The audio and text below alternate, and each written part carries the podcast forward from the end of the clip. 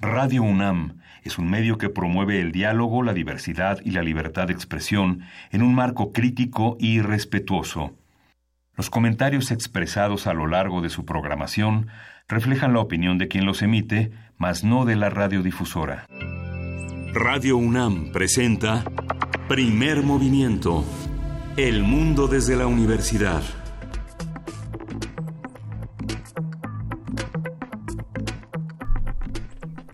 Buenos días, son 7.05 de la mañana de este jueves 25 de octubre y estamos ya en Radio NAM en primer movimiento. Juan Inés de Esa, buenos días. Buenos días, Miguel Ángel Quemay, Luisa Iglesias, ¿cómo estás? Muy bien, muy buenos días, querida Juana. no me hagan reír porque así nomás de poquito eh, nos hemos quedado sin palabras con todas las noticias de estos de estos últimos días, Miguel Ángel, Juan Inés.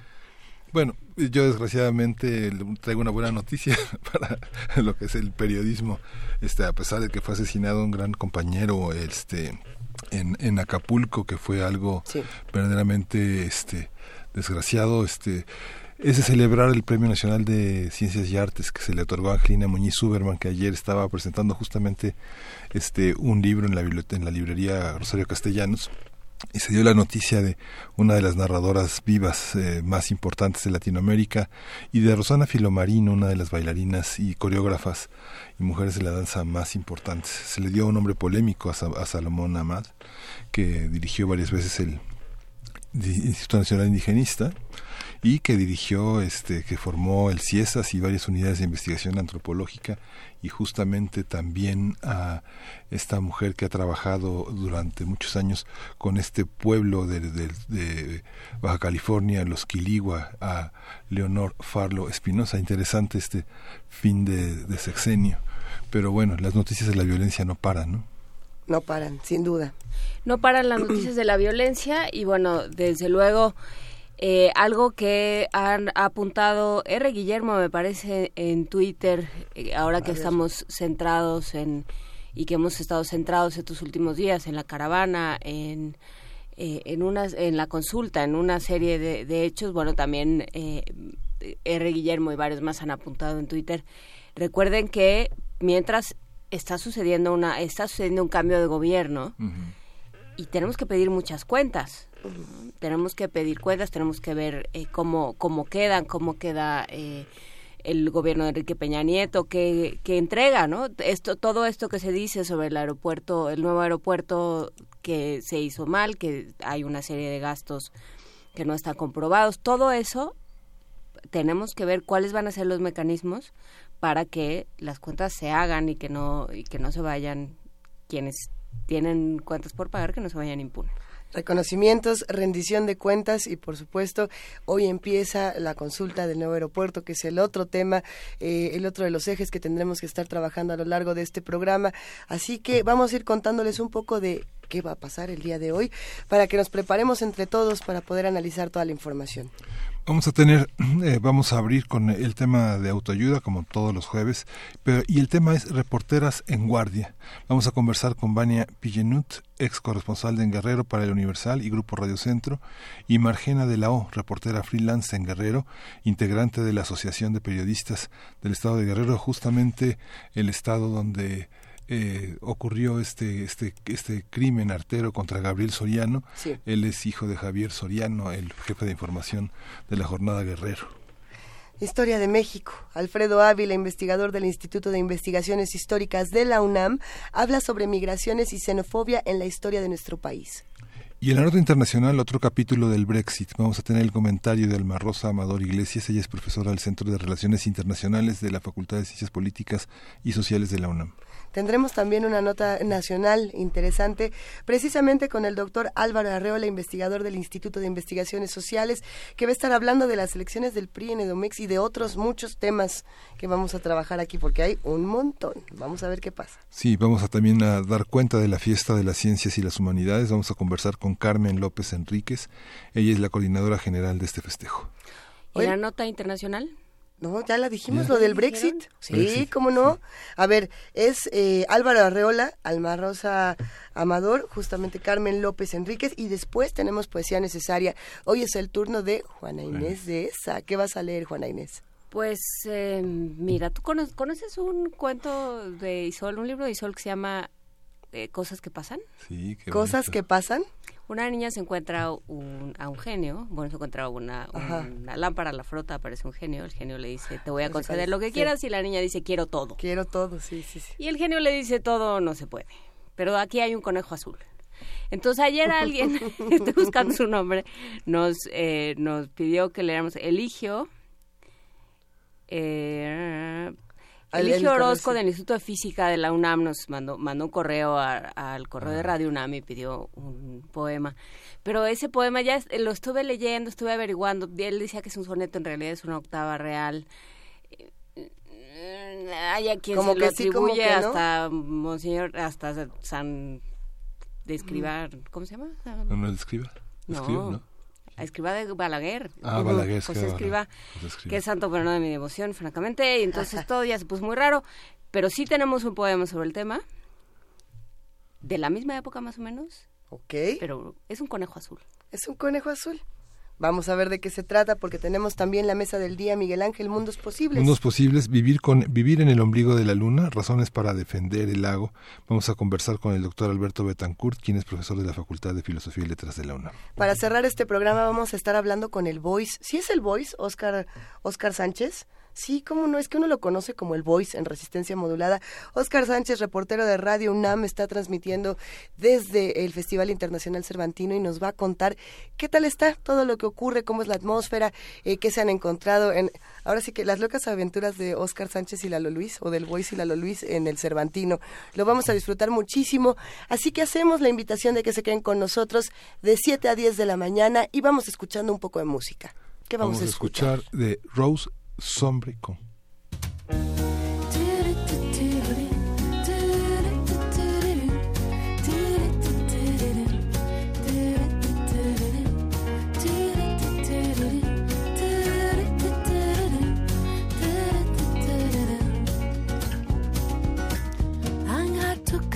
Physique, tu as grandi dans ses bras, nourri d'elle comme une tique jusqu'à paralyser sa voix. Tu as pris tes mots dans sa bouche et ton souffle dans ses peines. Oui, tes mots les plus farouches dans le flux brûlant de ses veines. Mmh. Pauvre idiot, sombre condamné à ne jamais être un homme. Pauvre idiot, sombre con, avec elle, tu n'auras jamais de monde.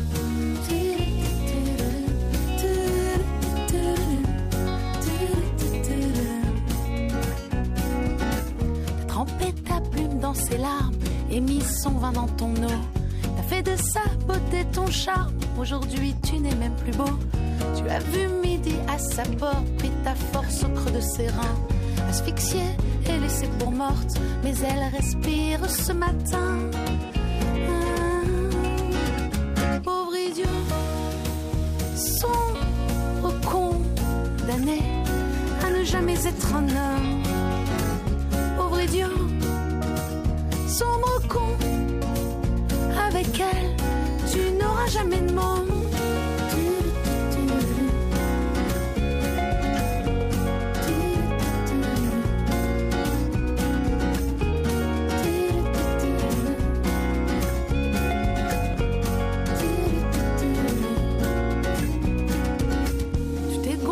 de ses mots tendres, empiffrés de ses jalousies. Tu t'es saoulé de ces méandres mais tu t'en vas aujourd'hui. Tu as saisi toutes ses chances et volé de ses propres ailes. Tu as su renaître de ses cendres, maintenant tu n'as plus besoin d'elle. Mmh. Pauvre idiot, sombre con, d'année à ne jamais être un homme. Pauvre idiot, sombre con, avec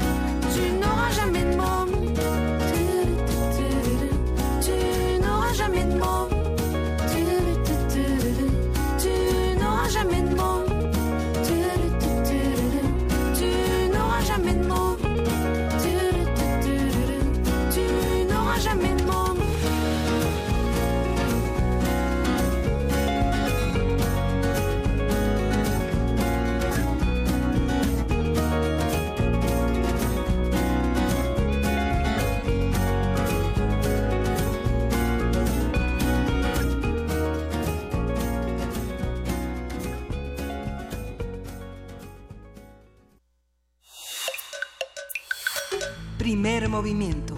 Hacemos comunidad. Jueves de autoayuda.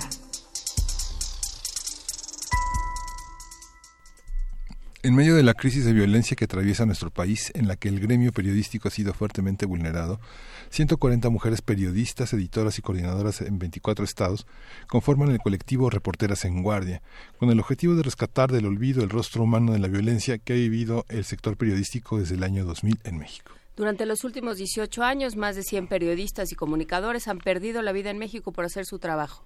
La cifra de periodistas asesinados en nuestro país está entre las más altas del mundo. El colectivo Reporteras en Guardia busca asegurarse de que cada uno de sus compañeros periodistas asesinados recupere su rostro y su voz en la búsqueda de la justicia. Así surgió el proyecto Matar a Nadie, un memorial de periodistas en línea donde se muestra la humanidad de las víctimas con claroscuros, a partir de una serie de perfiles que cuentan quiénes eran más allá de una cifra, quiénes padecen la pérdida y en qué condiciones realizaban el trabajo por el cual los mataron. Para conversar con este equipo sobre su proyecto, sus orígenes y cómo se aproximan a la labor periodística en el contexto actual, está con nosotros Vania Pillonut, espero pronunciarlo correctamente, ex corresponsal en Guerrero para el Universal y Grupo Radio Centro, y Margina de la O, reportera freelance en Guerrero, integrante de la Asociación de Periodistas del Estado de Guerrero. Hola, buenos días a las dos. Buenos días, Miguel Ángel, y también buenos días al auditorio. Nada más para estar muy corresponsal, ahora vivo aquí en la Ciudad de México, este, estuve siete años allá en Guerrero. Muy bien. ¿Qué, tal, Miguel Ángel? Buenos días. Sí, bueno, me da gusto saludarlo. Muchas gracias, Margina. Muchas gracias, eh, Vania. Cuéntenos un poco, eh, no sé cuál de las dos quiera empezar. Eh, ¿Qué es Reporteras en Guardia? ¿De dónde sale? ¿Cuáles son los orígenes? Vania. Bueno, Luisa, eh, te comento que Efectivamente, este colectivo empezó a gestarse a inicios de año, pues ante la necesidad de que este sexenio que concluye, pues no se vaya sin este recordatorio que tiene una deuda con el gremio periodístico. 65 periodistas han sido asesinados el día de ayer, lamentablemente fue asesinado y ya nos lo confirmaron eh, pues bastante tarde el día de ayer después de las 8 de la noche un locutor de radio y televisión de Guerrero, eh, tenía 40 años y él además era del equipo técnico, regresaban de una gira del una gira regional del actual gobernador priista Héctor Astudillo Flores. Y bueno, comentarte que ante esta situación de emergencia pues decidimos juntar nuestras voluntades, somos 140 reporteras aproximadamente entre reporteras y editoras como bien lo mencionaron y bueno, pues sí, eh, la, la idea es hacer un memorial porque con este ejercicio de memoria nosotros creemos que el, que el presidente actual, Enrique Peña Nieto, pues se va a ir con esta deuda, pero también el presidente que entra, Andrés Manuel López Obrador, tiene que voltear a ver también al gremio periodístico y a esta situación de emergencia que estamos viviendo en general los mexicanos, Luisa Miguel Ángel. Sí, justamente esta, esta visión de las, de las mujeres periodistas. Eh, ¿Por qué distinguir el trabajo periodístico de las mujeres de, de, los periodistas hombres? ¿Cuál es la necesidad de hacerlo? Bueno, pues comentarte que no es un asunto de género, es un asunto más bien de emergencia y vulnerabilidad. Eh, decidimos ser mujeres las que estemos en esta iniciativa por una llamada de alerta que hace no nosotras, el relator de la Comisión Interamericana de Derechos Humanos para la Libertad de Expresión, Edison Lanza, quien menciona que si bien son más hombres los que han sido asesinados en los últimos tres sexenios, por decir lo menos, porque hay más periodistas asesinados, eh, pues somos las mujeres que a partir de esta tendencia entramos a espacios que sin el asesinato, sin la desaparición de estas de estos colegas, nosotras no hubiésemos podido acceder a estos espacios son la nota roja, algunas jefaturas de información, algunas coberturas que en otro momento no podríamos dar las mujeres, si no es en esta situación de violencia.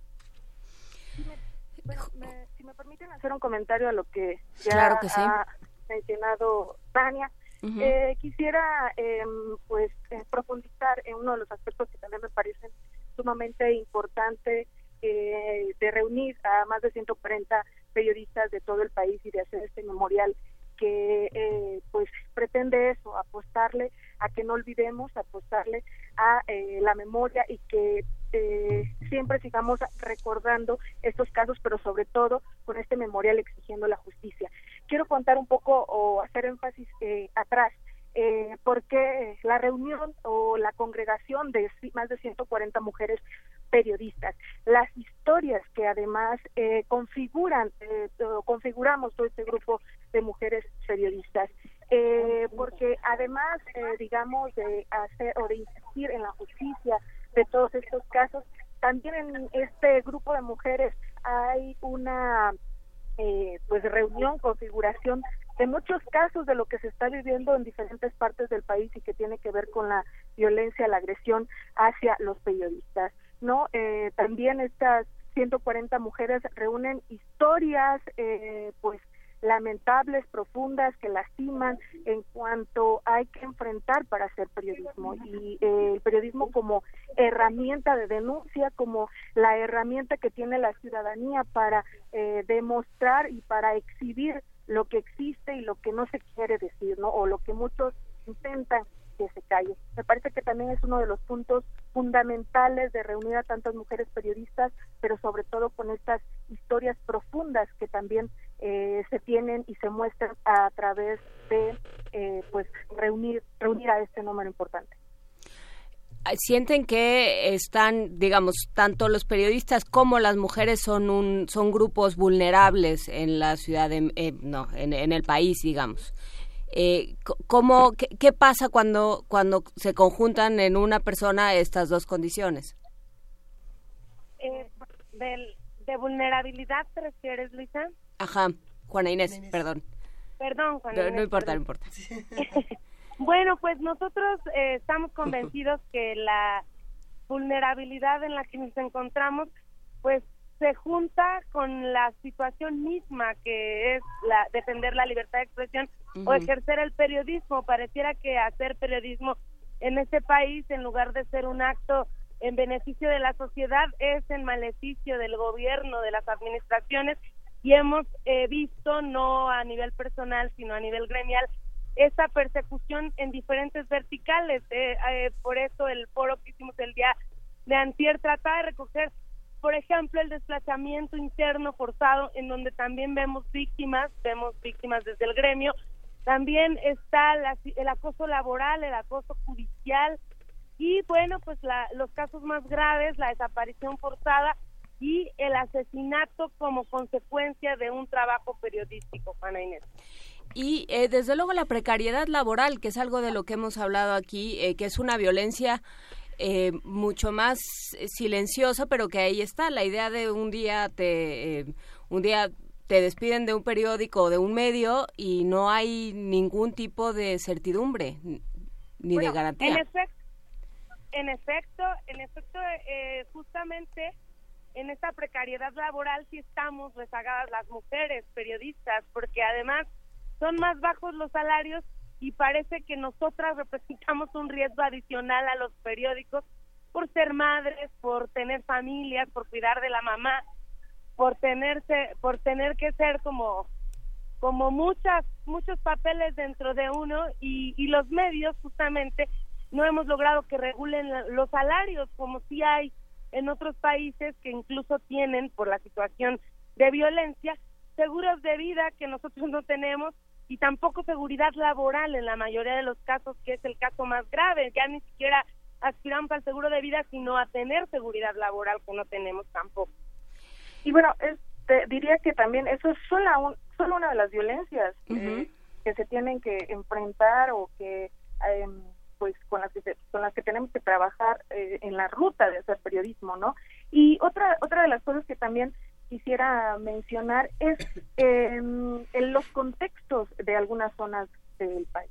Por claro. ejemplo, en el caso de Guerrero, además de todo lo que ya se ha mencionado y se ha anunciado como eje rector, digamos, de este colectivo o de eh, reunir a tantas mujeres periodistas, también cómo cómo cómo se hace periodismo en contextos complicados como es en el caso de Guerrero ya lo decía Vania cuando iniciábamos esta eh, pues este enlace de uno de los casos apenas ocurrido anoche en el caso de Guerrero que, significa el número 14 en un periodo eh, pues eh, de, 97 a la fecha, mm. pero que los casos más, más em, sonados han ocurrido en los últimos dos años, 2016 a la fecha, y en eso te puedo mencionar a Cecilio Pineda, Francisco Pacheco, que forman parte de este memorial. Hay el caso de una comunicadora de Acapulco, eh, bloguera Pamela Montenegro, y bueno, el caso ahorita del locutor de radio y televisión de Guerrero, que fue asesinado en uno de los puntos más importantes de Acapulco o digamos de las rutas más transitadas, ¿no? Además, aunado todo lo que ya hemos comentado, digamos, de los contextos que es hacer periodismo, pues eh, se suman estos eh, ya eh, eh, pues contextos álgidos, ¿no? Para la ciudadanía en general, y entonces eh, le sumas el riesgo de ser periodista o de hacer periodismo en zonas ya eh, pues complicadas, ¿no? Creo que también es uno de los puntos que hay que enfatizar y también insistir en que el periodismo pues es la ruta, lo que les decía hace un momento, de eh, la denuncia es la, la ruta o el instrumento, la herramienta que tiene la ciudadanía y es justamente también una de las intenciones que la gente sepa por qué es importante el periodismo, ¿no? Claro, y, eh, en este cambio de gobierno, porque hay, hay algo que, que se asoma en lo que, en lo que eh, comentas, Margina, que es la diferencia muy marcada entre un discurso o unas acciones de el gobierno federal y otras muy distintas de los gobiernos locales y municipales. Que ahí es donde me parece a mí que se dan eh, los, los mayores eh, agravios a la comunidad periodística, que, que el acoso es, es muy local. Sí, fíjate, qué bueno que me haces esa pregunta porque como integrante de la Asociación de Periodistas del Estado de Guerrero, eh, hemos eh, también hecho un un trabajo de monitoreo y sobre todo de registro y documentación. Entonces, desde 2017 que nosotros surgimos, y debo de decirlo por qué surgimos, surgimos porque en el estado de Guerrero ocurrió uno de los casos más álgidos, complicados que tuvo o tiene que ver con la retención de compañeros en un punto de tierra caliente, que es una de las zonas más complicadas del Estado. Entonces surgimos como una necesidad de articulación, de organización, pero sobre todo de protección, porque la organización es la mejor de las defensas para nosotros los periodistas. Y entonces, en esa documentación, desde 2017 que surgimos o que nos creamos justamente para la protección, pues hemos documentado que la mayoría de las agresiones, en el caso de Guerrero, vienen de servidores públicos. Entonces creo que ese ejemplo da respuesta a lo que me acabas de plantear, a lo que acabas de preguntar y eh, eh, justamente ahí va una intención oculta de por qué eh, estas agresiones, ¿no? estas agresiones sistemáticas, estas agresiones recurrentes y estas agresiones sobre todo con la intención de callar. algo mencionaba Vania hace un momento sobre cuáles son los efectos de esta violencia, como el caso de los desplazamientos, que incluso en una de las ponencias cuando eh, se presentó el proyecto, eh, eh, varias de las mujeres periodistas participantes hablaban del, desplazamiento como un aspecto de esta violencia sistemática hacia los periodistas. Y bueno, también esta es una de las estrategias, quiero decirlo así, que me parece institucionales para también callar un periodista, ¿no? Y uno de los efectos, pues que está surtiendo, es, válgame esta expresión, también surte efecto porque eh, es, bueno son parte de las estrategias institucionales justamente para generar eh, estos contextos. Los medios, los propios medios colaboran a esa situación, digamos, este, hay, hay periodistas mujeres de primera y de segunda en la, en la visión de los propios medios, de los grandes negocios, eh, de las grandes empresas periodísticas. Lo, que sí, eh, desde mi punto de vista y desde mi propia experiencia, hay una marcada diferenciación entre eh, pagar mejor a los hombres y a, y a las mujeres. No sé si entre el mismo, no podría o no tengo elementos para decir si entre las mismas mujeres, pero sí me parece que yo estuve en un medio de comunicación varios años donde a las mujeres nos pagaban menos. Y bueno, todo esto se suma, ¿verdad? ¿Cómo, ¿Qué, qué, están viendo? ¿Están eh, pensando en un diálogo con el nuevo gobierno? ¿Cómo, cómo ven eh, las expectativas? ¿Cómo ven el escenario? Pues comentar, ¿no? Que, que ahora no estamos pensando en ningún tipo de diálogo frontal. En estos momentos, te comento, estamos realizando una actividad en frente de Palacio Nacional en donde colocamos los rostros justo de estos 35 periodistas y yo creo que ahorita el camino de este colectivo emergente son estas actividades de visibilización, de recordatorio, de ejercicio de memoria, de sumar a la sociedad para que vea que esto es un problema real, que, que es multifactorial porque se suma a otros problemas que tenemos como país, pero en estos momentos hay foros, sabemos que hay foros con el próximo gobierno y que hay también pues charlas para en, en, a nivel legislativo en algunos espacios del Senado para que se hable también de la regulación del periodismo desde las leyes pero creo que lo más importante que se planteó este colectivo emergente en estos momentos es no quedarnos callados en esta transición que ha sido muy larga y que nos escuchen desde este lado, ¿no? Desde el periodismo, nosotros estamos desde el periodismo hablando y yo creo que se va a ver en unos meses lo que lo que se puede estructurar con Andrés Manuel López Obrador, pero vamos a estar muy pendientes y, y muy de cerca vigilando todos estos eh, todas estas informaciones que nos puedan aportar. Y por supuesto, claro, que se que se den cuentas de lo de lo que pasó, porque vamos, estamos viendo a futuro, pero pero no, de eso no se puede si no hay eh, ajustes de cuentas, justi más bien justicia, entrega de cuentas eh, y, y alguna transparencia de qué fue lo que sucedió, alguna responsabilidad. Claro, yo creo que tiene que haber primero para que haya justicia, verdad, y tenemos que saber qué es lo que está pasando en este país. Pues eh, les agradecemos muchísimo, eh, Vania, Vania Pillonut y eh, Margina de la O. Cuéntenos eh, dónde puede uno enterarse más del trabajo de reporteras en guardia. Muchas gracias. La página de internet es www.mataranadie.com. Aquí está quiénes somos, las que participamos y por esta fase 20 perfiles de un total de 164 que se piensan subir a este memorial en, en este año. Y creo que por, por, desgracia cada, eh, cada quien podrá sumar a alguno, ¿no? Cada quien que vea ese, el, sus perfiles podrá sumar a alguien. Claro, sí. este, nosotros yo creo que estamos muy abiertos también a que los colegas se sumen al proyecto. Margina. No, bueno, eh, solamente eh, hablar decir o abonar a que eh, pues ahí están los perfiles, sobre todo para conocer los casos y también eh, eh, eso permi permitirá eh, que la gente conozca cuál es el nivel de justicia que existe en este país, ¿no? uh -huh. porque muchos de los casos que eh, serán o que se alimentarán en este memorial que busca justamente la justicia y la verdad es saber las, los pendientes, conocer los pendientes de la justicia mexicana en cuanto a los crímenes y desapariciones de periodistas en este país. Y solamente agradecerles por este espacio y sobre todo para que quienes nos escuchan sepan estos eh, estos esfuerzos, eh, sobre todo porque eh, la justicia y la verdad lleguen a los en este país. Por supuesto, pues muchísimas gracias a las dos y estaremos al pendiente de su trabajo. Muchísimas gracias. Gracias a ustedes. Buen día. Nos vamos con música. Miguel vamos a escuchar a voz do povo, Paulinho da Viola.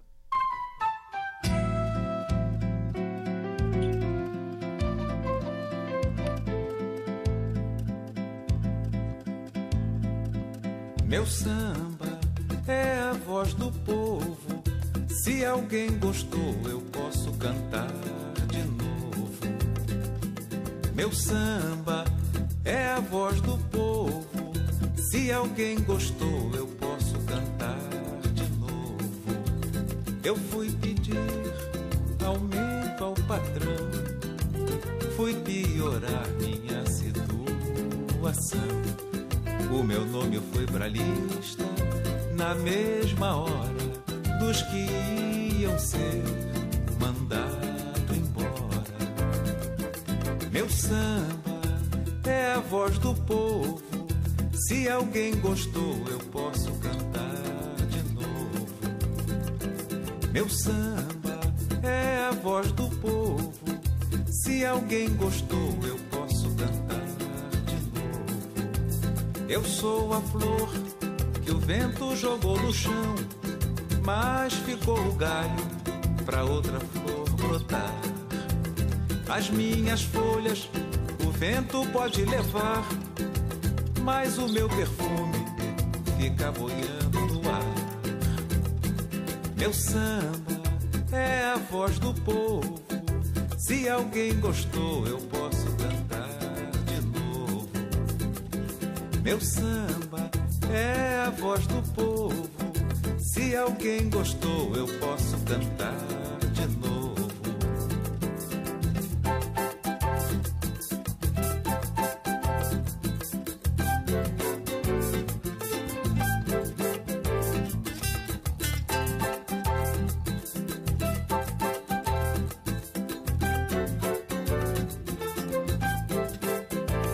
Eu sou a flor que o vento jogou no chão mas ficou o galho para outra flor brotar.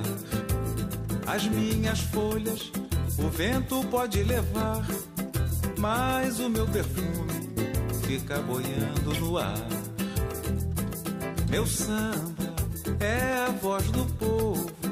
Se alguém gostou, eu posso cantar de novo. Meu samba é a voz do povo. Se alguém gostou, eu posso cantar de novo.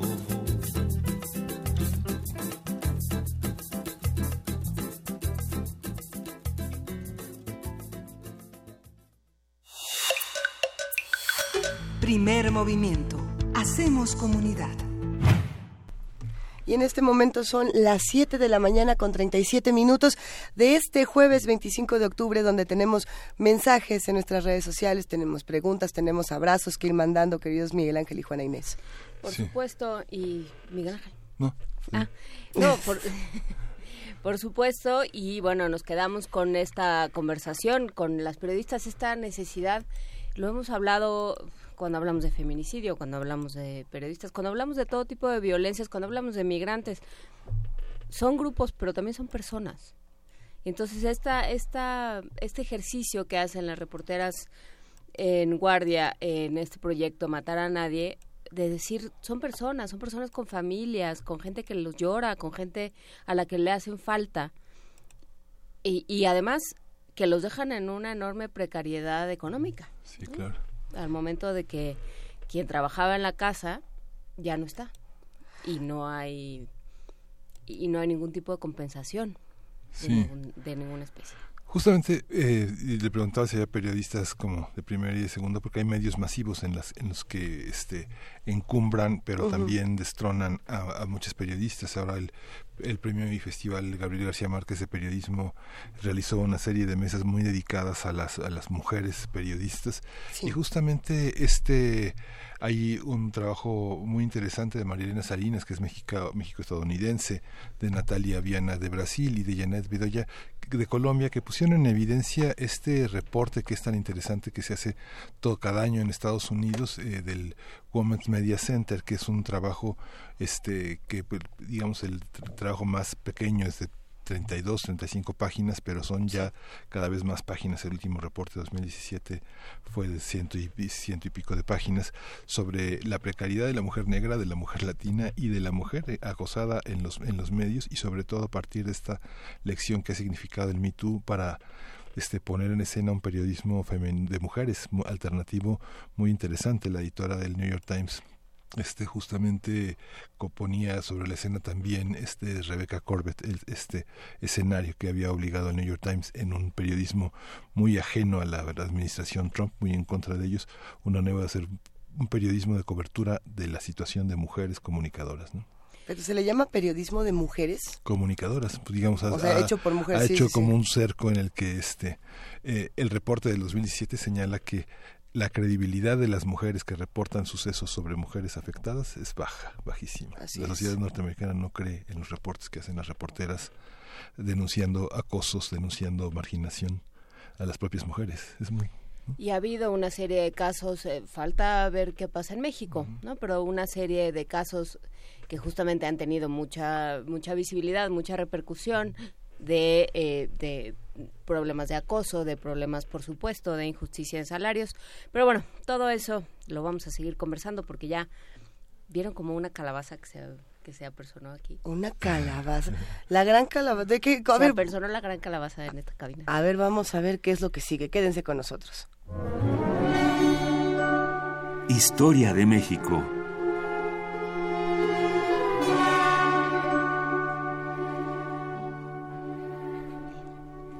Hola Alfredo Ávila, ¿cómo estás? Buenos días. Alfredo Ávila y su suéter naranja. Sí, antes de que digan que por qué la calabaza que no trae el suéter más fenomenal que hayamos visto en muchísimo tiempo, querido Alfredo, ¿de qué vamos a hablar esta mañana? Pues mira, vamos a hablar de, de, de historia, pero de historia de sucesos presentes. Eh. Los últimos los últimos días eh, hemos podido ver a- en las noticias el tema de la caravana de migrantes que se dirige desde Centroamérica a Estados Unidos y todo el impacto que ha tenido en, México, eh, particularmente con, las autoridades, el gobierno federal, que en un primer momento dice que no van a reprimir, después envían policía con gases lacrimógenos y de inmediato el apoyo de la población, sobre todo de aquellos grupos y de activistas que han estado involucrados desde hace mucho tiempo con eh, eh, la protección de los derechos de los, de los migrantes.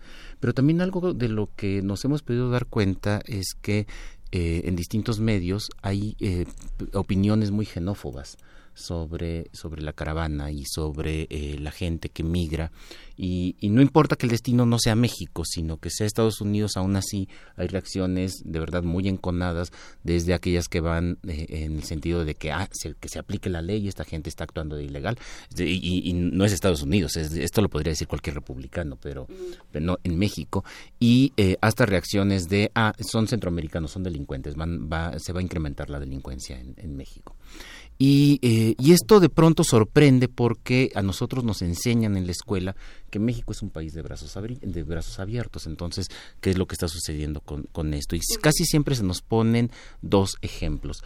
El ejemplo del el recibimiento que hace el general Lázaro Cárdenas de los, de, de los exiliados españoles, de... Eh, y particularmente el caso de los, los, llamados niños de Morelia, es decir, ahí hay una política de apertura, de eh, entrada a eh, gente que está siendo desplazada por, por razones políticas y eh, y el caso después, ya en los años 70 y 80, de exiliados de las dictaduras sudamericanas, que también, particularmente para el caso de Chile, pero también mucho para Uruguay, para Argentina, un poco menos para Brasil, México también recibió algunos. Eh, y esto le ha dado pie a las autoridades, o le dio pie a las autoridades durante mucho tiempo, la verdad es que no es algo que ahora se cacaree demasiado, de eh, fomentar la idea, México es el país de los brazos abiertos, cualquier persona que lo necesite, acá puede, acá puede llegar.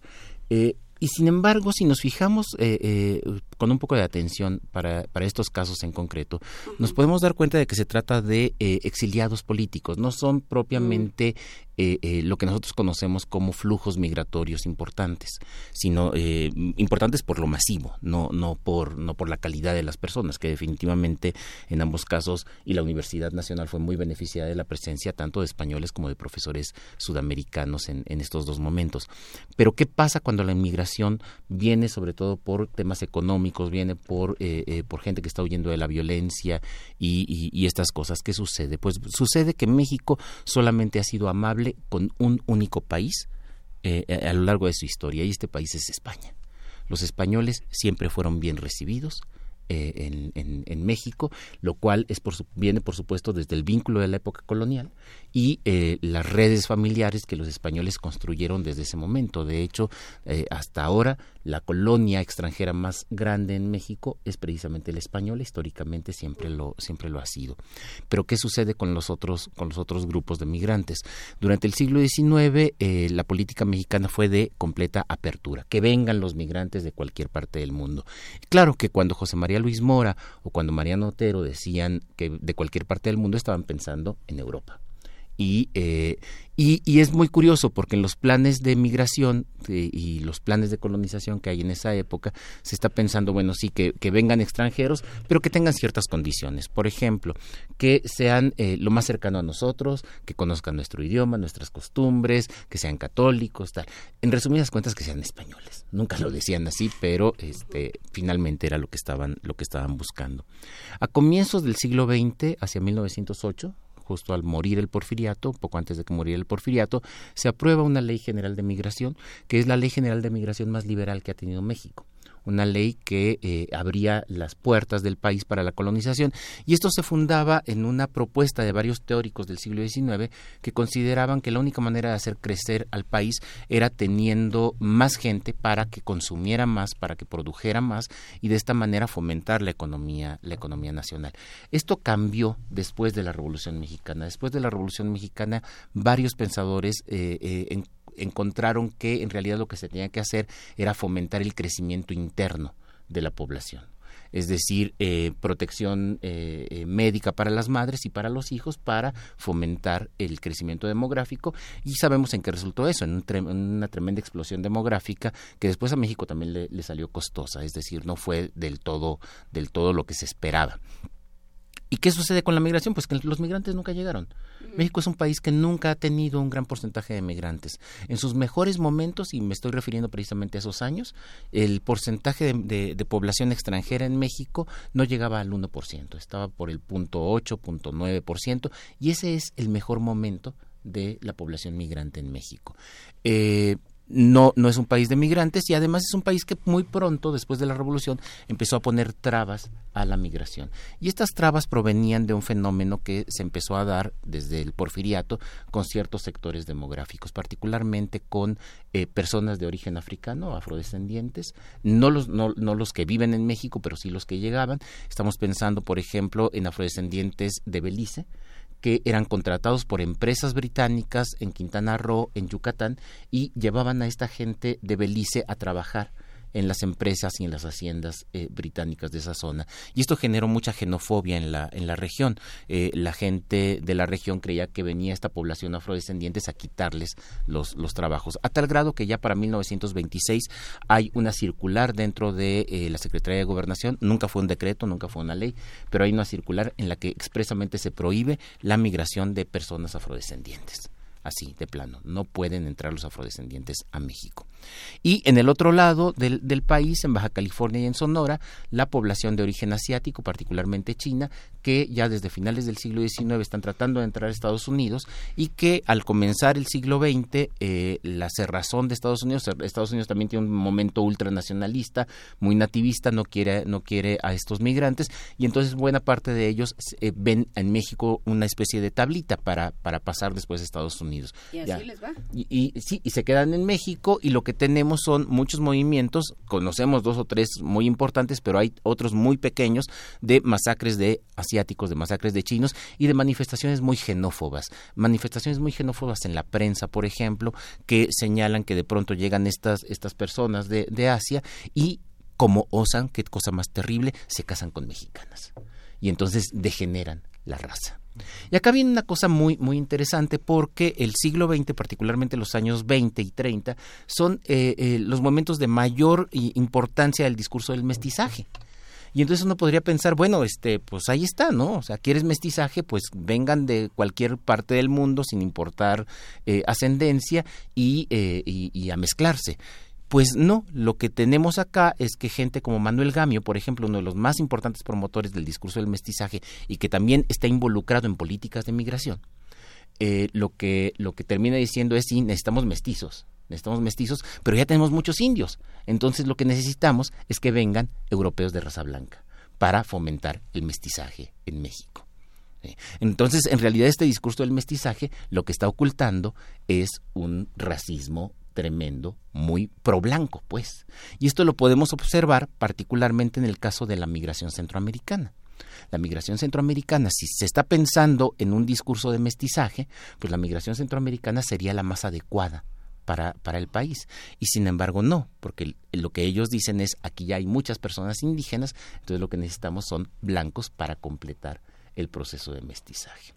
Después de, eh, eh, en, los momentos entre guerras, cuando está ya la guerra civil española y México abre los brazos a los españoles republicanos, a estos niños que vienen eh, también exiliados, eh, parece que hay un pequeño cambio en las leyes migratorias durante el gobierno de Lázaro Cárdenas. Eh, se da asilo a los perseguidos políticos, se da asilo a los perseguidos políticos ah, con estas restricciones. Los asiáticos no son bien vistos, los, los afrodescendientes tampoco. Y de pronto encontramos otra muestra de racismo. Eh, sí, bienvenidos todos los perseguidos políticos europeos, menos los apátridas menos los que no tienen pasaporte de ningún país. Quienes no tienen ningún país en ese momento, las comunidades judías de Nuremberg en la Alemania nazi, ya dejan de ser alemanes, ya no son alemanes, se convierten a paz. Y entonces lo que tenemos es también una restricción tremenda contra la población judía. Y tenemos declaraciones en el gobierno de Manuel Ávila Camacho de que los judíos, en, la prensa, de que los judíos no se integran. Los judíos tienen este terrible problema de que se casan entre ellos y entonces nunca terminan integrándose. Pues ni para qué. Y ni para qué, porque lo que nosotros queremos es mestizaje. Otra vez este discurso de mestizaje que en, eh, que en el fondo está ocultando un tremendo racismo que lo que hay es una cosa como de mejorar la raza con todas las eh, como se decía entonces sí por supuesto. Y este capítulo que lo documenta de manera extraordinaria Judith Boxer, porque muchos judíos eh, llegan hablando yiddish o hablando hebreo, que es este que no hablan español. Mucha gente piensa ir a Nueva York, hablan inglés y toman Veracruz como una estación de paso. Pero, no pero esto sucede también con otros grupos, por ejemplo, con grupos que no fueron tan restrictivos en su momento. Pero pensando en los libaneses, hay muy buenos trabajos sobre libaneses en la península de Yucatán y eh, las autoridades locales, no las nacionales, por eso no, está tan, no es tan conocido, pero las autoridades locales empiezan a poner restricciones. Entonces, libaneses sí, pero solo los que sean cristianos los que sean musulmanes o los que tengan otras denominaciones cristianas como ortodoxos, ellos no pueden pasar. Entonces siempre hay argumentos y el argumento termina siendo el del mestizaje. ¿Por qué libaneses católicos? Porque son los que se pueden mezclar. El musulmán no se va a casar con mexicana. Esto, por supuesto, resulta bien paradójico porque tienes a la población china en el noroeste que sí se casa y que dices no, porque están degenerando la raza, están degenerando el proyecto de mestizaje. ¿Esto cuándo es? Esto es en los años 20 y en los años 30 del siglo del siglo XX. Ya con nuestro Estado laico. Ya con nuestro Estado laico, sí, por supuesto. Eh, y que es cada vez más restrictivo respecto a la migración. Hay un, eh, eh, una, una colega del Instituto de Investigaciones Históricas, Daniela Gleiser, que se ha dedicado precisamente a estudiar lo que ella llama el exilio incómodo, que es el exilio, la, la migración de judíos hacia México. Y recientemente ha estado estudiando, valdría la pena invitarla un día acá a... Ay, se me, se me acaba de ir su nombre, lo tenía en la punta de la lengua, a nuestro Schlinder mexicano, a Bosques, este, y, la respuesta, cuando tú le preguntas a Daniela Gleiser a cuántos judíos salvó eh, Bosques, su respuesta es básicamente a ninguno.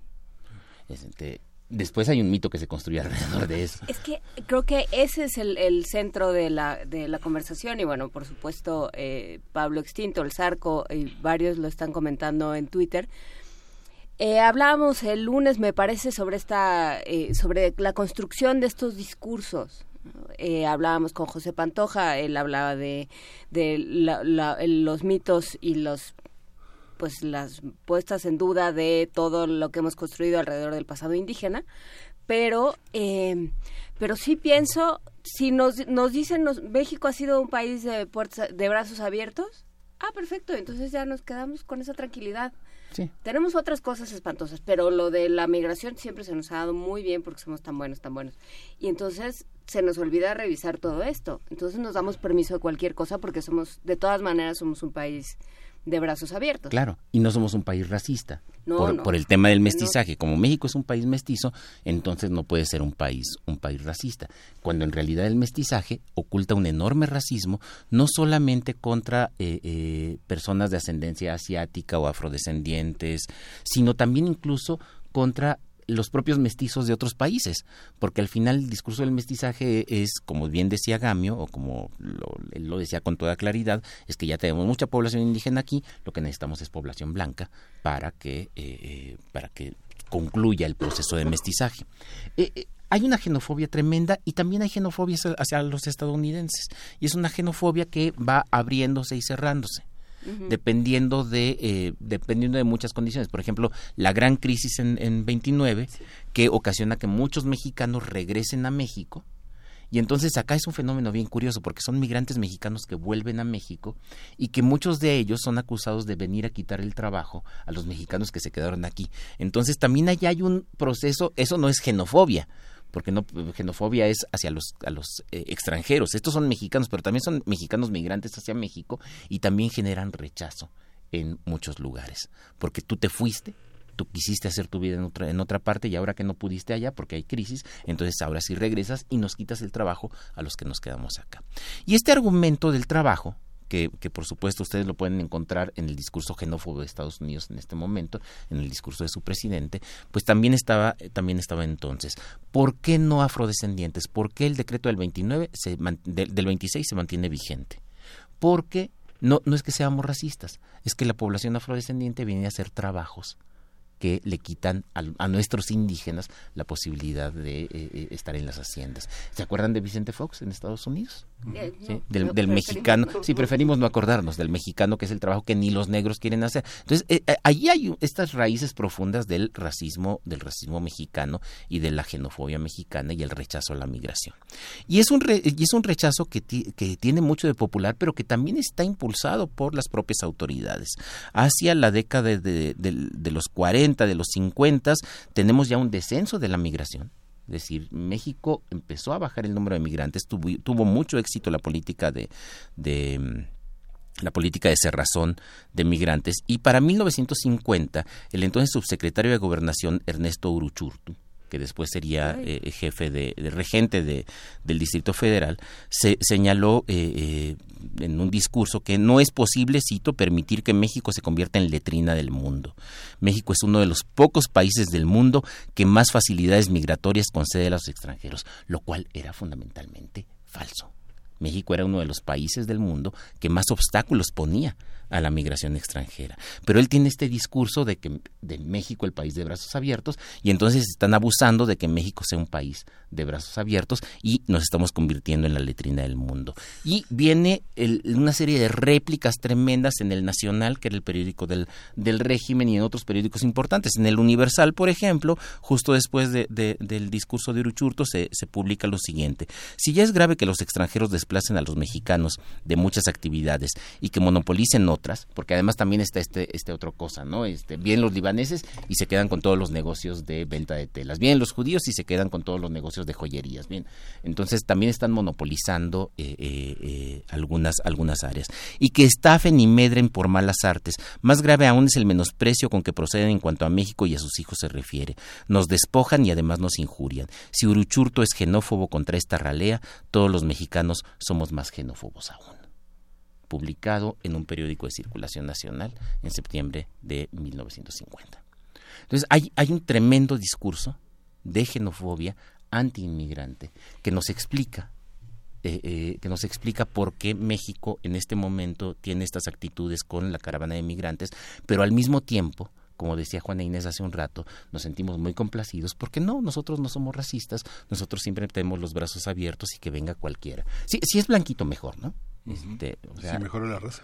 Y que se mejore la raza, ¿sí? O sea, e, es un discurso muy contradictorio y el discurso del mestizaje que por otro lado creo que le ha hecho bien a este país también, pero oculta, tiene también estos demonios ocultos, que, son los que explican por qué tenemos hoy estas actitudes hacia los migrantes de Centroamérica.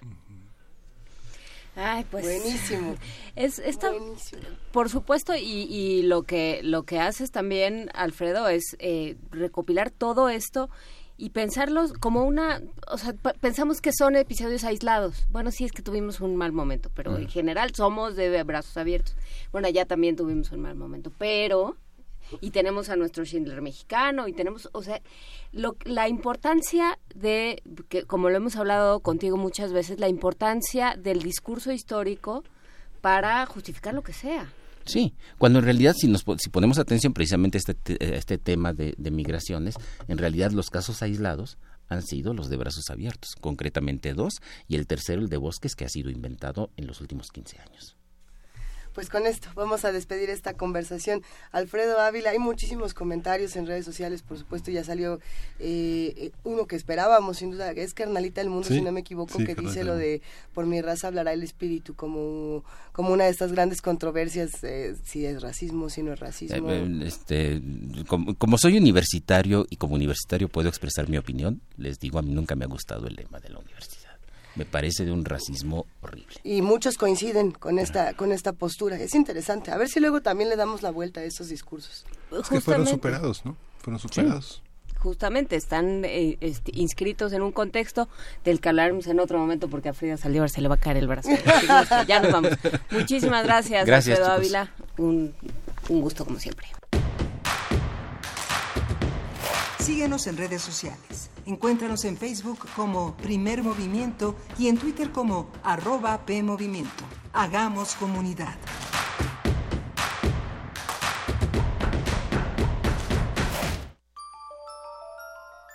Para celebrar esta noche de brujas, te invitamos a que te sientes en tu sillón favorito, te pongas tus audífonos, apagues la luz y nos prestes tus oídos para revivir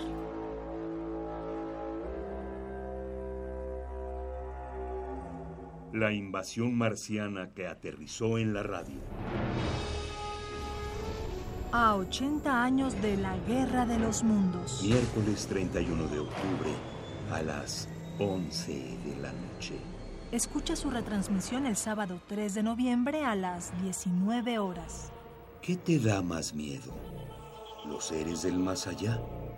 ¿O los que vienen de otros planetas? Radio UNAM. Experiencia sonora.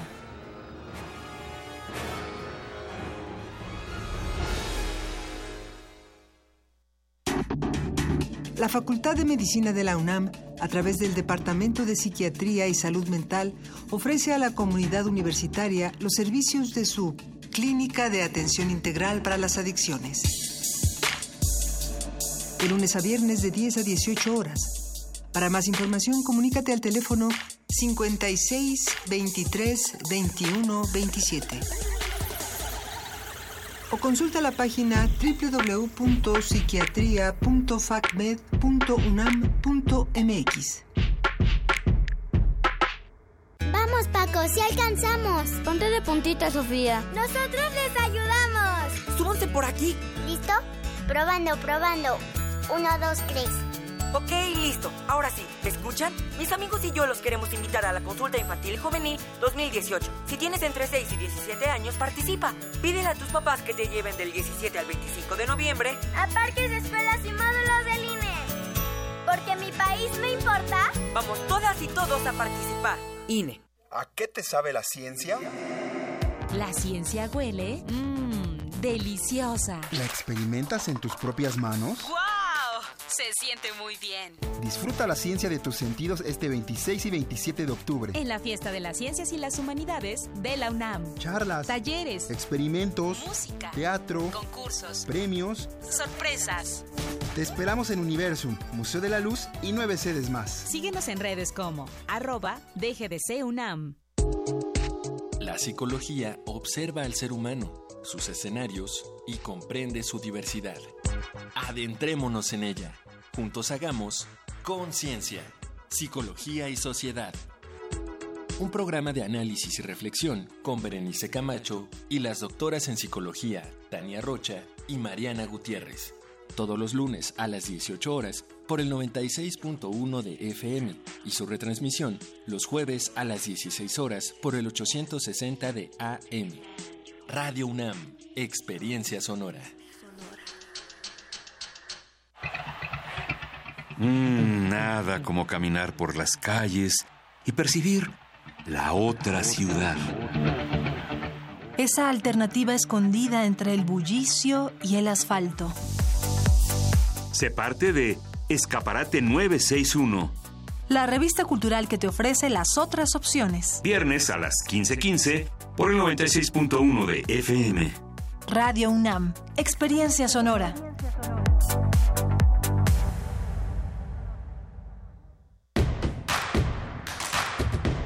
Queremos escucharte. Llámanos al 55 36 43 39 y al 55 36 89 89. Primer movimiento. Hacemos comunidad.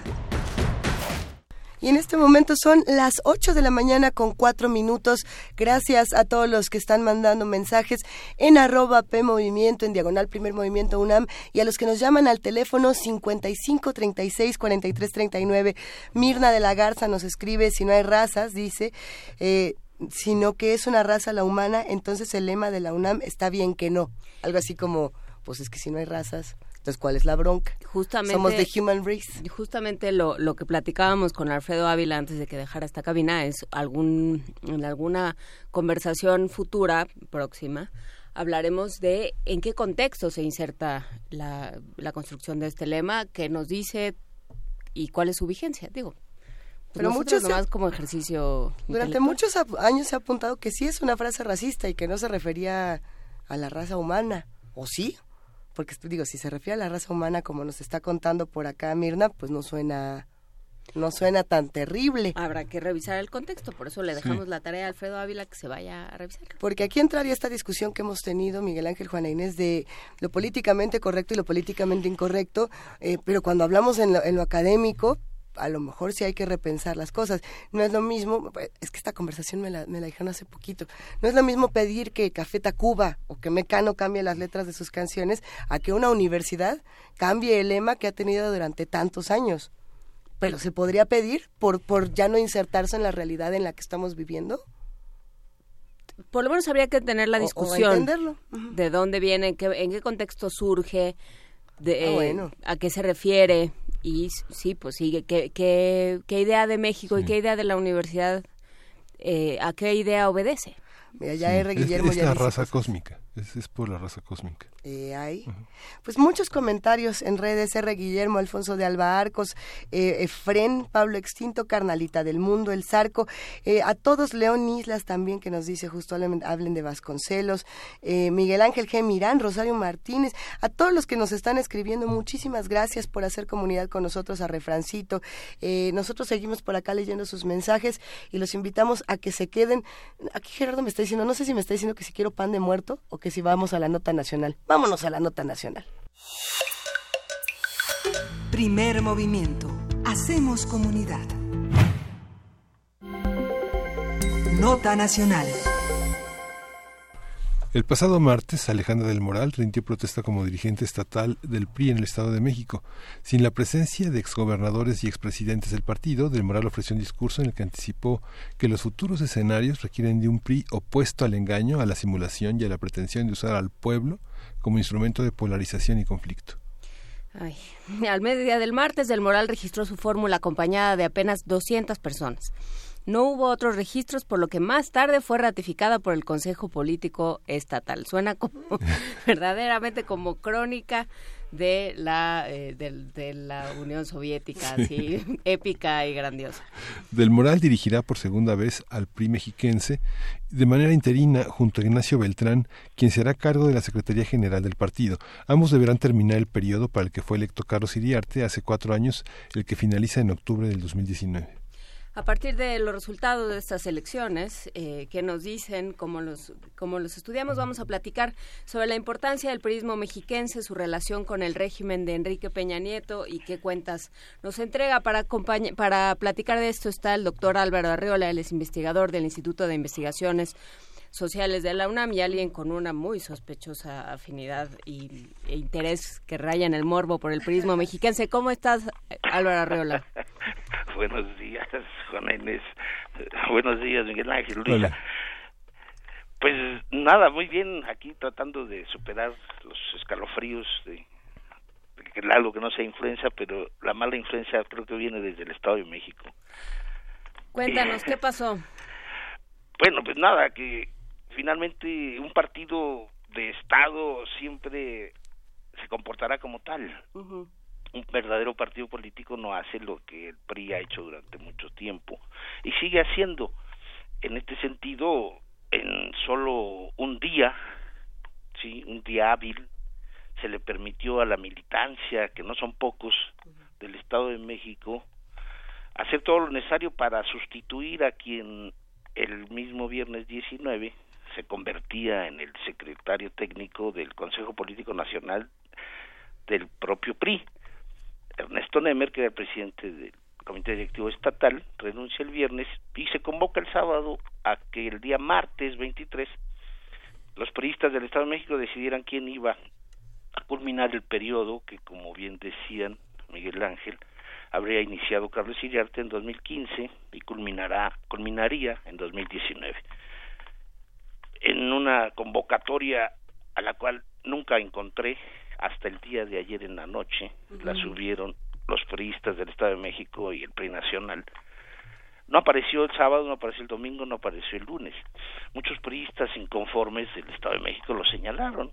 Finalmente, bueno, apareció apenas ayer y ante las ante la evidencia y notoriedad de que ya había sido solo registrada la fórmula de Alejandra del Moral y con Ignacio Beltrán García. Como ocupante de la secretaría y ella como nuevamente presidenta del comité directivo estatal. Es nada más un poco pues para ilustrar las cualidades innatas de un partido oficial de Estado. Imaginen ustedes que en un solo día la señora del Moral y el señor Beltrán consiguieron el 20% de la estructura territorial, los apoyos del sector agrario, del sector obrero y del sector popular, de la, al menos tres, tanto de la Organización Nacional de Mujeres Priistas, la Red de Jóvenes por México, del Movimiento Territorial, de la Asociación Nacional de la Unidad Revolucionaria, consiguieron el 20% de consejeras y consejeros políticos y consiguieron el apoyo del 5%, 5 de personas afiliadas inscritas en el registro partidario. Oye, qué capacidad. Imagínense ustedes que si el propio Isidro Pastor no pudo en un mes y medio reunir el 1.5% de las personas de, de, los ciudadanos de todo el Estado de México, ellos sí lo pudieron hacer con las personas afiliadas en todo el Estado. Y repito, toda una estructura. En fin, estaba decidido, Enrique Peña Nieto no, no ha entendido que las elecciones del primero de julio torpedearon de una manera este, fantástica e histórica al, al, partido oficial y en lugar de pensar en renovarlo y convertirlo en un, en un verdadero partido político democrático con una organización y estructura estable, ha decidido por la misma por el mismo mecanismo histórico, el dedazo para designar a quien deba dirigir a los destinos del PRI del Estado de México, que por cierto, hay que recordarlo, el próximo año, que termina el periodo para el que fue designada Alejandra del Moral, pues no hay elecciones en el Estado de México. No hay más que la tranquilidad que demuestra la derrota. Pero lo que sí es importante para entender la designación es de dónde viene. Uh -huh. Ella fue presidenta municipal de Cuautitlán Izcalli, posteriormente fue diputada federal y se convirtió cuando conoció a Enrique Peña Nieto en la directora de el Banco del Ahorro Nacional y Servicios Financieros, Banafi. Uh -huh. De ahí se destacó pues para ser diputada federal y conoció a Luis Videgaray y a, al exgobernador César Camacho que impulsaron una carrera que es verdaderamente grandiosa, vamos, en términos profesionales, personales. De ser presidenta municipal, pasó a ser secretaria del trabajo con Erubiel Ávila, inmediatamente la nombraron luego presidenta del Comité Directivo Estatal del PRI en el Estado de México, por cierto, ella fue la encargada de dirigir la campaña de Alfredo del Mazo Maza en la elección de gobernador del 17. Que le salió muy bonita, ¿eh? Que le salió muy bien y sobre todo los priistas de la entidad señalaban y decían, decían sobre todo, impugnaban un poco su presencia en todos los eventos de Alfredo del Mazo. Siempre se mencionó que ella, Alejandra del Moral, había sido designada por Enrique Peña Nieto, sobre todo pues para que ayudara a Alfredo del Mazo contra sus contendientes mujeres, ¿sí? Vázquez Mota como Delfina Gómez. Para eso la habían puesto como presidenta del Comité Directivo Estatal. Sin embargo, nunca atendió las súplicas de que se enfrentara y en debates con las mujeres candidatas de los partidos Acción Nacional y Morena y mejor persiguió a Alfredo del Mazo todas las en todo su itinerario, toda su campaña y le hacía sombra en lugar de hacer la discusión en otro lado. Esa era la crítica interna que se perfilaba. Mm. Con eso, con eso se convirtió en Gana del Mazo y la hace secretaria de Desarrollo Económico. ¿Sí? Esto es muy importante porque después va a ser candidata al Senado. Para 2018, en las elecciones de julio, pierde la candidatura del Senado. Es la fórmula que presentó el PRI del Estado de México, que la encabezaba César Camacho, el exgobernador, y ella. Sí, es muy interesante también conocer un antecedente que, si no la representa, sí, cuando menos, dentro de todo lo que sucede en nuestro México político, y como todo el mundo también se mete a la vida social, pues es necesario decir que ella está casada con un señor que se llama Paul Hospital Carrera, que dirige el Instituto de Capacitación Política del PRI, el Instituto Reyes Heroles. Nada más que la curiosidad me llega a descubrir que este señor Polo Hospital fue candidato del PRI en Querétaro en el 2015 y sobresalió su campaña, sobre todo por, se distingue su campaña de este señor Polo Hospital, esposo de Alejandra del Moral, porque como candidato a diputado federal le pidió o sugirió, vayan ustedes a ver qué es lo que realmente ocurrió, a todas sus edecanes, ¿sí? que promovieran su nombre, Paul Hospital. Esta leyenda se la grabaron en los glúteos, las edecanes, en sus pants. Y así estuvo en la campaña del 2015 este señor que ahora dirige el Instituto de Capacitación Política del PRI Nacional y que acompaña en la vida familiar a la nueva presidenta del Comité Directivo Estatal del PRI. Sí, estas son de las pequeñas cosas que, que es necesario a veces conocer. Pero bueno, vamos al fondo. En el fondo, finalmente, ¿qué es lo que representa el PRI en la vida nacional después del primero de julio? Y yo creo que esto es muy importante destacar al menos lo siguiente. En las elecciones del de julio para, para conocer la dimensión de la derrota, que parece ser que no la, no la quieren aceptar, sobre todo Enrique Peña Nieto. Sí, solo en el 5%, ojo, solo en el 5% de los distritos electorales federales, el PRI obtuvo un triunfo. Más importante es lo siguiente, el, en 9000 de 9000 secciones que habrían votado a favor del partido, ¿sí? En las elecciones anteriores, en estas de 2018 solo ganó en mil, ¿sí? Esto es muy importante sobre todo pues para conocer el grado de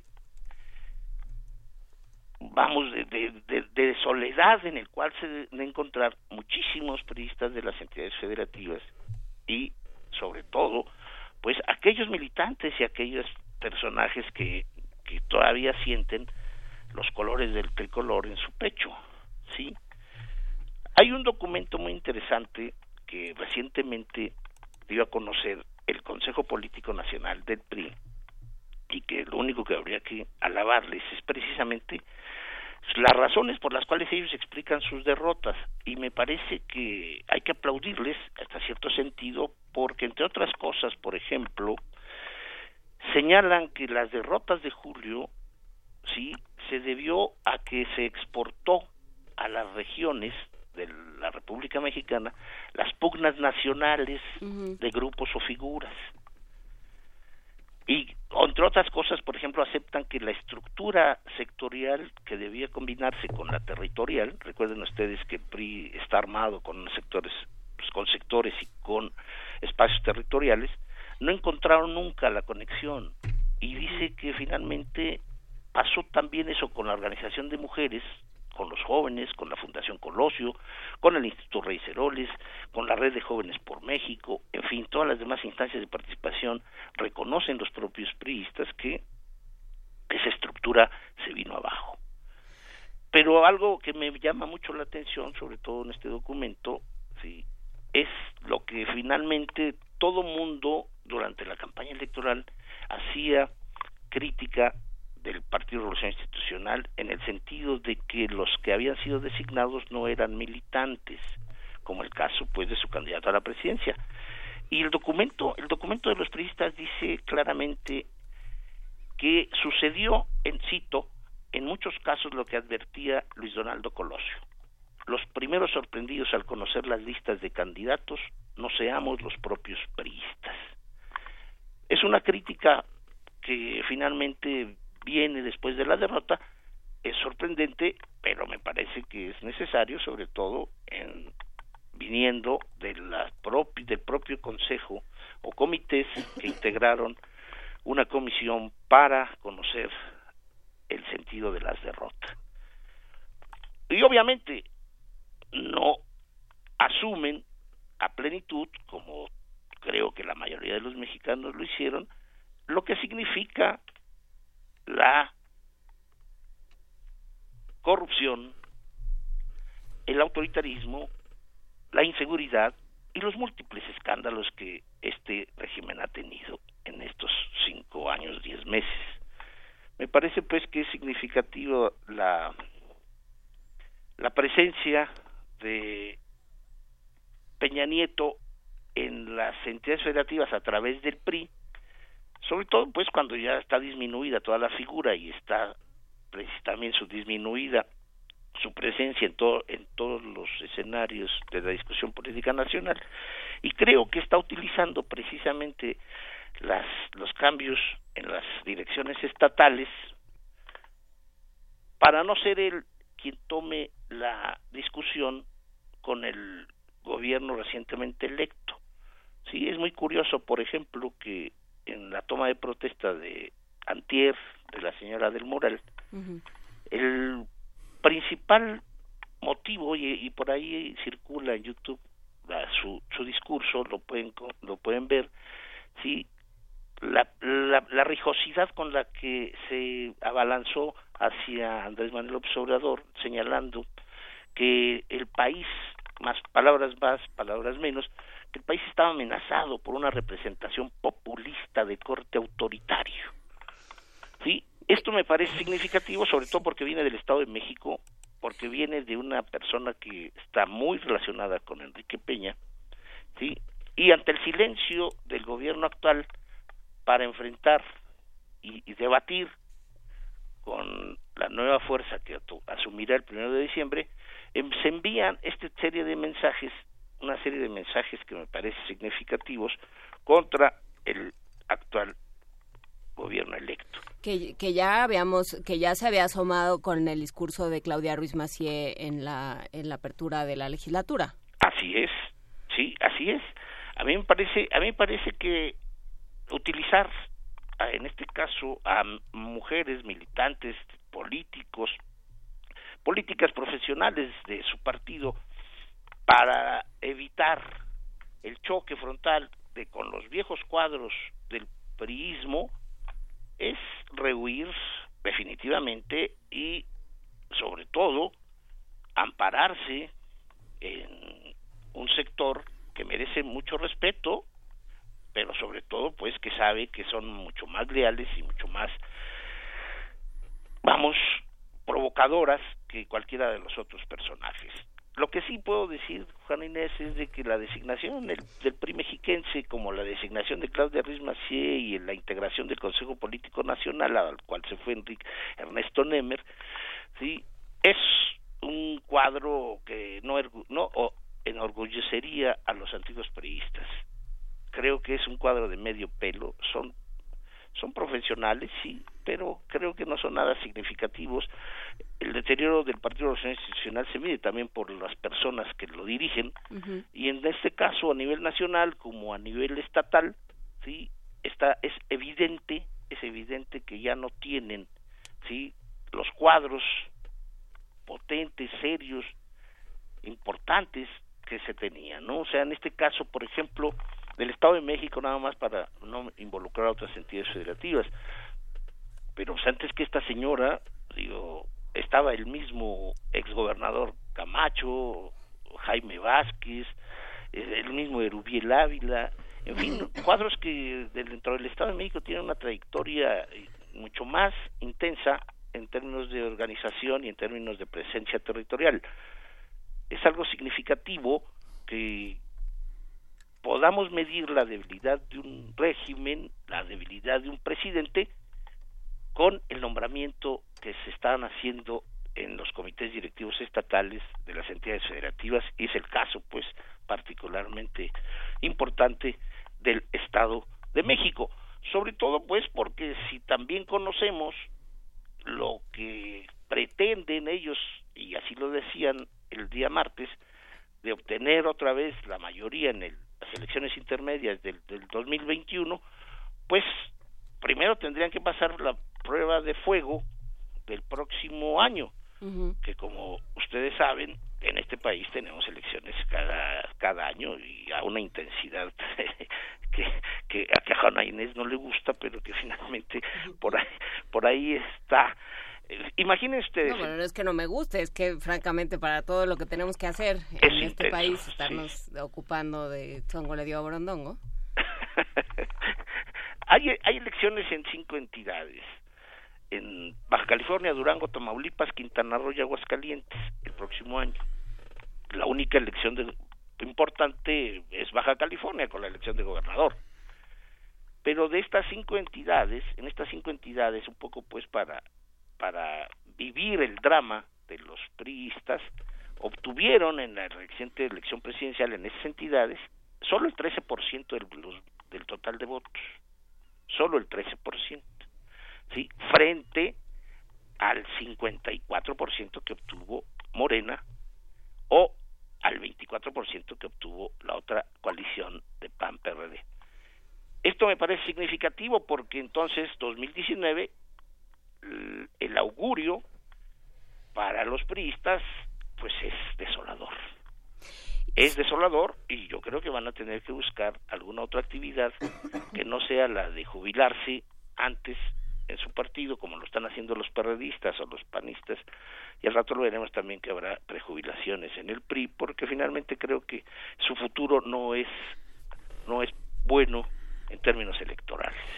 Sobre todo es que se quedan sin operadores, es lo que parecería, ¿no? Se quedan eh, sin, sin políticos de verdad que puedan que puedan jugar a la a, a la oposición.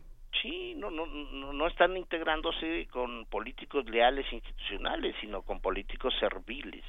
Y esto es un problema serio en todos los partidos. El servilismo no es equivalente, no es sinónimo de lealtad y sobre todo en términos de eficacia en la militancia, pues obviamente que, esto lo único que va a provocar va a hacer que salgan muchos priistas jóvenes ahora del ITAM, del TEC, del Ibero, que es los nuevos integrantes, estos nuevos integrantes del Comité Directivo Estatal del Estado de México son este origen del, del Ibero, sí, y muchos ya también son del ITAM y del TEC, que obviamente su futuro lo vieron en los 30 años anteriores, pero que ahora ya no lo vislumbran. Entonces, lo que sí vamos a tener es un discurso por por sus capacidades intelectuales, vamos a, vamos a tener en los próximos meses un discurso priista muy provocador. se están inventando un, un concepto que me parece que desde ahora hay que atajar, el del autoritarismo democrático. Ellos están mm. señalando que el nuevo régimen eh, se identificaría precisamente con ese concepto. No lo definen, eh, y si, si quisiéramos ser muy serios en términos epistemológicos, bueno, pues el autoritarismo democrático es un vocablo completamente este, contradictorio en sí mismo, pero comparan comparan el proyecto el proyecto que va a funcionar a partir del 1 de diciembre con imagínense ustedes lo hacen con Donald Trump lo hacen con el movimiento 5 Estel de Italia o con o con Podemos de España esto me parece ridículo, sobre todo porque estas gentes que egresan de estas instituciones privadas, que tienen mi respeto como instituciones, pero parece ser que no les enseñan bien lo que es filosofía política, ciencia política o historia política. Y en este caso, pues lo único que vamos a tener son pequeños jóvenes provocadorcitos de conceptos y, y, y, de lengua larga, en donde vamos, tendremos que eh, seguir escuchando frases como esas de que el nuevo modelo es el autoritarismo democrático, en donde se pasó del modelo hegemónico al autoritarismo democrático. Pero son, pero más que las universidades son sus orígenes, ¿no? Son parte de viejos casicazgos de los que vienen, sí, este, no sé, Alejandra del Moral y, y Paul Hospital, digamos, este, eh, uno ve el look con sus pulseritas de colores, de piel, de tela, este, digamos, parece que estuvieron de shopping en Coyoacán, porque, este, digamos, hay todo, hay todo un look, hay todo un look, toda una representación de su manera de vestir, que parecen las viejas fotos de sociales, del Novedades y del Heraldo, o sea, digamos, hay toda una manera de presentarse de la aristocracia más rancia de Aguascalientes, de Querétaro, del Estado de México. Así es. Hay una parte así, digamos, a muchos no les gustan estos comentarios, pero es, si uno analiza las fotos y uno ve la composición del rompecabezas este simbólico, es, es así, ¿no? Bueno, bueno. Sí, bueno, bueno. Aquí estamos. Aquí estamos. Álvaro bueno, sí. escuchas? ¿Sí se cortó? No, no, se cortó, te escuchamos nosotros bien. Pero bueno, son, son este, representaciones de jóvenes treintañeros que, que sí justamente impulsan, no sé, si uno piensa cómo era este Fernández Ceballos a esa edad, son muy parecidos, son, son los neopanistas del PRI, digamos, este, habría que serlo, este, son grupos conservadores, hacendados, este, gente de élites eh, económicas que vienen de esos estados. Sí, yo no quisiera quisiera, yo no quisiera reducirlos a algo, pero que se identificarían muy bien con esa, esa peque eh, son hijos de la mafia del poder conservadora, sí, pero que no tienen los, las suficientes ideas, los suficientes argumentos, las suficientes razones para discutir y sentarse. Es cosa nada más de revisar a Lores de Mola y a sus invitados día a día para darse una cuenta de quiénes están siendo los jóvenes políticos que quieren embarcar en estas tareas de discusión. Jóvenes que están bien vestidos, que son supuestamente representativos de la, de la moda actual contemporánea, pero en donde finalmente es el vacío y es la frivolidad. Si Monsiváis viviera por mi madre Bohemia, recuperaría un espacio enorme con ellos. O sea, simplemente eh, consideren ustedes que, el, el marido actual de la nueva presidenta del del Comité Directivo Estatal del, del PRI en el Estado de México, ¿no? Hizo posible que las eh, edecanes se forraran los glúteos con su nombre. Si esto es una campaña política y es el encargado, lo digo porque es el encargado del Instituto de Capacitación Política del PRI Nacional. Y el líder de los jóvenes del PRI en Querétaro. Eh, fue, fue, el líder de los jóvenes del PRI en Querétaro, pero es hoy el presidente del ICADEP. Si estas son las maneras en las cuales el nuevo PRI va a obtener las nuevas victorias, bueno, pues entonces yo creo que no habrá más que preocuparse, ni, ni Morena, ni PAN, ni ningún otro partido se podrá preocupar, porque finalmente esto podría ser a lo mejor significativo para la nueva derecha. A lo mejor eso es lo que se está impulsando, no sé, pero como instrumento democrático me parece eh, deleznable. Lo seguiremos platicando. Muchísimas gracias, Álvaro Arreola. Este, se quedan muchas cosas ahí.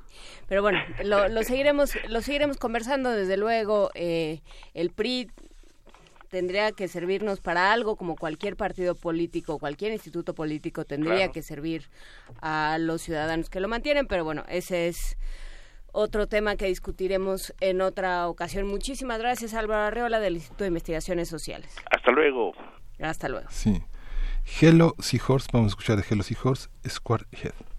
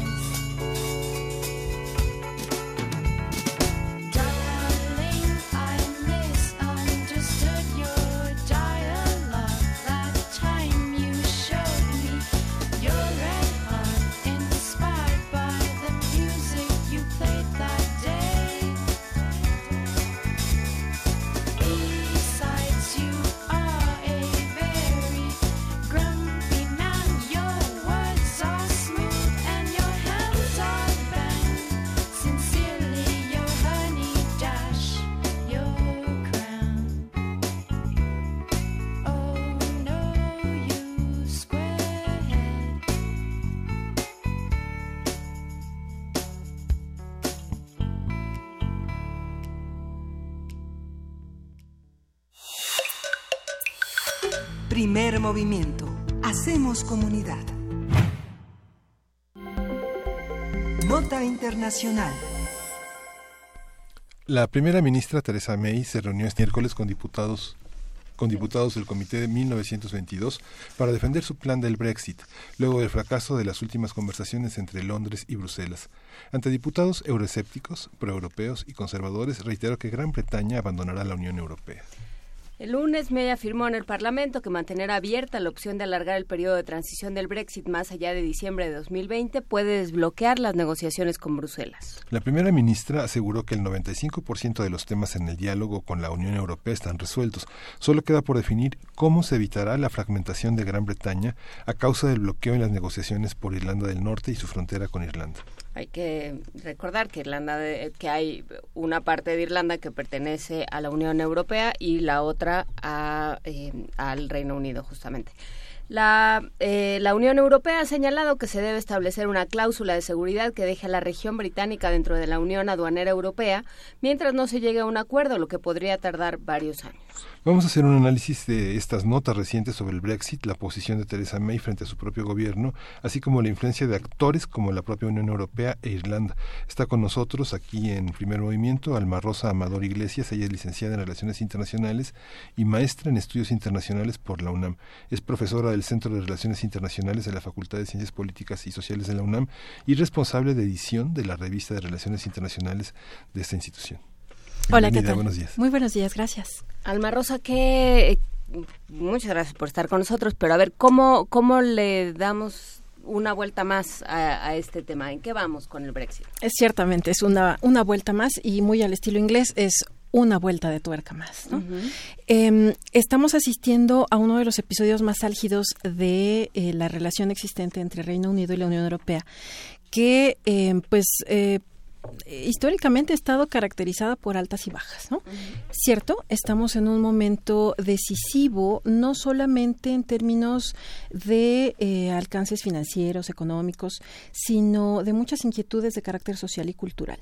Em, a más de 40 años de participación de Reino Unido en la Unión Europea, la integración ha rebasado justo esa primera etapa comercial, financiera, y eh, pues existe una preocupación muy grande por qué es lo que va a pasar en cuanto se proceda a la retirada eh, final de Reino Unido porque habrá afectación en términos de migración en cuanto a intercambios estudiantiles, en cuanto a relaciones incluso familiares, ¿no? Hay muchas personas que están preocupadas porque eh, la pareja, eh, al no em, eh, pertenecer directamente, no tener esta nacionalidad, digamos, inglesa, pues va a tener que experimentar y someterse a otras reglas del juego, ¿no? Entonces, estamos en un momento de mucha tensión porque las complicaciones en eh, el finiquito de esta relación entre estos dos actores no solamente está acompañada de la complejidad de esta relación que naturalmente es compleja, sino que estamos visualizando que al interior del Reino Unido una gran diversidad de actores, de intereses, de propuestas están cruzándose. Entonces, estamos revisando no solamente la angustia de Teresa May, que tiene que estar lidiando incluso con críticas, con cuestionamientos muy serios de parte de sus propios eh, compañeros de partido, ¿no?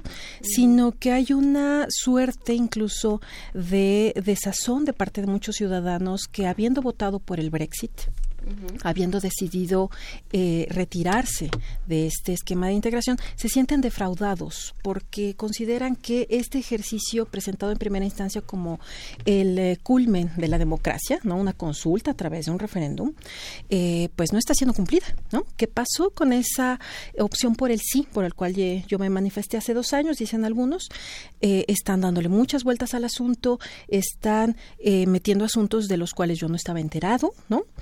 Y eh, pues estamos visualizando una crisis incluso de carácter social que está siendo capitalizada justo por eh, pues partidos nacionalistas, em, conservadores de extrema derecha, pero también eh, personas muy conscientes que ciertamente están destacando que el ejercicio de la integración europea no es nada más comercial es mucho más que eso.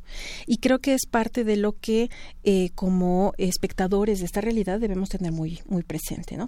Entonces, eh, yo no quisiera estar en los zapatos de la señora May porque realmente le está pasando muy mal, ¿no? Eh, recibir fuego amigo eh, no es precisamente la mejor experiencia. Y em, estamos en espera de que estas negociaciones entre los mandatarios de los 27 países más el, Reino Unido, se puedan desatorar. ¿no? Hay plazos límites. En principio, se supone que para marzo del año que entra, la, el Reino Unido formalmente ya daría el paso para la retirada última de este, de, este esquema de integración. Pero a partir de las últimas negociaciones parece que existe la posibilidad de que esto se extienda por un año más. Entonces, en marzo del 19 se inicia formalmente esta retirada. El plazo límite originalmente es el último día del 2020, pero es posible que estos 12 meses de extensión pudieran dar algún resultado. en términos de un acuerdo eh, de carácter comercial, de carácter aduanero, eh, mucho más favorable para ambas partes. Separar al Reino Unido de la Unión Europea no es una cosa sencilla. Estamos hablando de un mercado sumamente amplio, complejo y diverso, pero también estamos hablando de qué es lo que va a pasar con estos ciudadanos europeos viviendo dentro del territorio del Reino Unido. Eh, aquí ya se mencionaba precisamente que uno de los eh, temas más preocupantes es qué va a pasar con la frontera entre las dos Irlandas. ¿no? Eh, no es solamente poner un puesto de control, ¿sí? un checkpoint. estamos hablando de el regresar a estos límites físicos que tuvieron mucho que ver también con los procesos de paz entre las dos, las dos Irlandas y que medianamente fueron resueltos con esta em, ampliación de eh, la idea de lo que significa ser inglés o ser irlandés. Si regresamos al establecimiento de estos controles eh, fronterizos, eh, no solamente va a ser necesario poner a un número determinado de personas que estén revisando quién pasa, qué es lo que pasa, por cuánto tiempo pasa, sino que también va a ser necesario un replanteamiento en torno a la identidad a ver, ¿qué pasó con todos estos años que nos sentamos a discutir qué va a pasar con las Irlandas? ¿no? Eh, parecería tiempo perdido. Pero eh, si recordamos un poquito la historia de, la relación entre Reino Unido y la Unión Europea, vamos a ver que esto tampoco es novedoso. Reino Unido siempre, históricamente, ha tenido una eh, posición muy reacia a participar de manera mucho más comprometida en los procesos europeos. Entonces, uno, esto no es una sorpresa. Dos, sí es un momento sumamente complejo y álgido en la relación entre ambos actores. Y tres, la incertidumbre está afectando no solamente a mercados, sino a muchos eh, estudiantes, como decía yo, personas de a pie que están trabajando, desempeñándose en la City, por ejemplo, el centro financiero, eh, y que no saben qué va a pasar. O sea, ni siquiera es posible hacer una previsión en términos de mercado, porque no se sabe bien a bien cómo y cuándo se van a desatorar estos problemas eh, a partir de la cumbre eh, europea más reciente. ¿no? Entonces, es un escenario muy complejo. Los más optimistas hablan de que eh, esa extensión de un año más en el periodo de transición para la retirada del Reino Unido puede dar resultado, pero también hay personas muy realistas, entre los cuales me, me incluyo yo.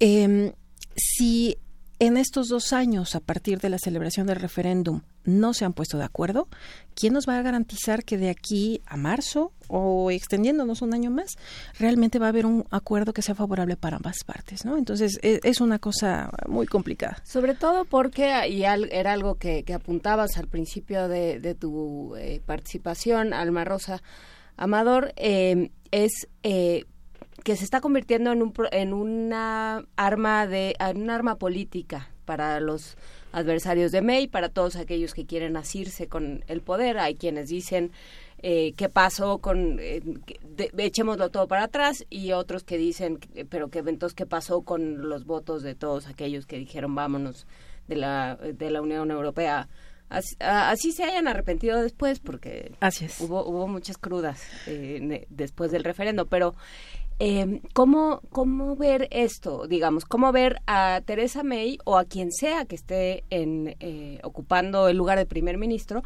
en esa circunstancia?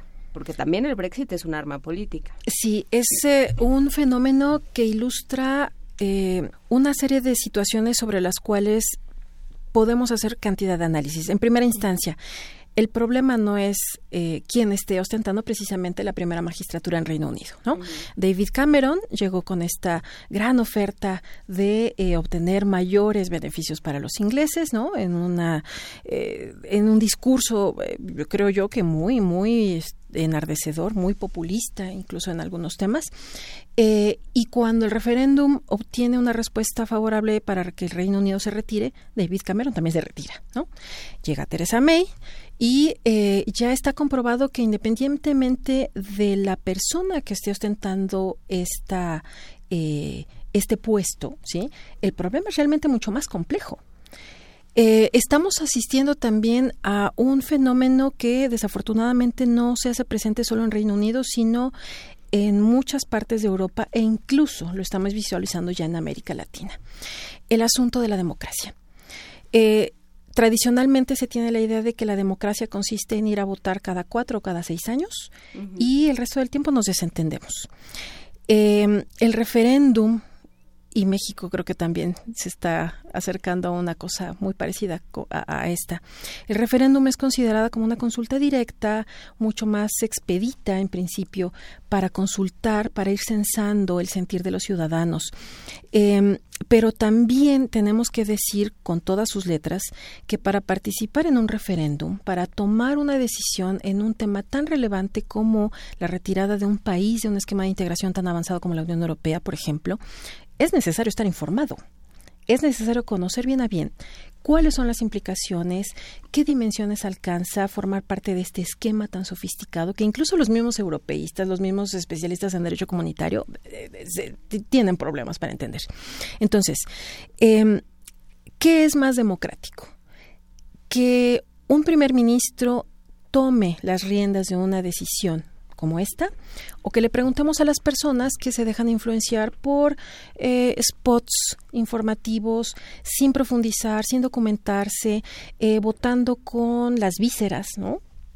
porque recordemos que también eh, temas tan espinosos como la migración fueron el, caballo de guerra que se utilizó precisamente en esta posibilidad de votar el sí a la retirada del Reino Unido. Entonces, creo que eh, ciertamente los ingleses y los europeos se tienen que ocupar de, de, tomar una decisión al respecto, pero el Brexit es un fenómeno que nos hace pensar como ciudadanos de cualquier país del mundo en cómo estamos ejerciendo precisamente nuestra responsabilidad o irresponsabilidad cuando se nos consulta sobre este tipo de fenómenos. Y pienso, por supuesto, en el caso de México. El día de hoy, sí. Entonces, eh, creo que es algo sobre lo cual debemos hacer conciencia porque no se trata solamente de votar por un sí o por un no, así en bruto.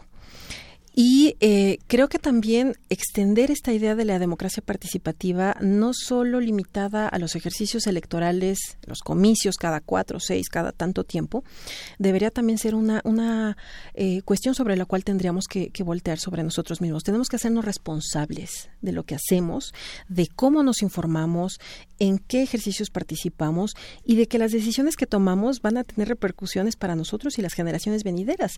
Eh, Reino Unido cuenta poco más de 40 años de participación en la Unión Europea eh, que se resumen en una generación prácticamente que ha tenido posibilidades de desplazamiento, de movilidad, de beneficios, no solamente en materia económica, sino también en otros ámbitos.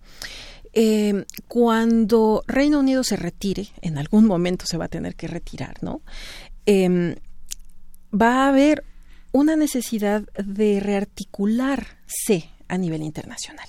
No es nada más que Reino Unido se salga de la Unión Europea, es qué va a pasar con todos aquellos compromisos que, bajo el esquema que proporcionaba la Unión Europea, Reino Unido va a tener ahora que negociar por su propia cuenta, incluido, por supuesto, el acuerdo, el tratado que tenemos eh, entre México y la Unión Europea. ¿no? Entonces, es una eh, suerte de pesadilla posmoderna la que estamos viendo porque de veras es, es un problema, es un dolor de cabeza. Y es curioso cómo estaba ya previsto, digamos, si me recuerdo los textos de Amitabh Ghosh por parte de India, de Julian Barnes en un libro que hizo a través del canal, de Timothy Mo, un chino, este esta visión del Eurochannel, del, Euro, el, el, canal que es tan rapidísimo, ¿no? 35 minutos entre Calais y Folkestone, que son toda la, toda la relación ferroviaria con Francia, Holanda y Bélgica está planteada ahí, ¿no? O sea, ¿cómo, cómo funciona? El próximo año cumple 25 años el canal. Es una cosa bien, bien curiosa y de veras que las vueltas que da la historia.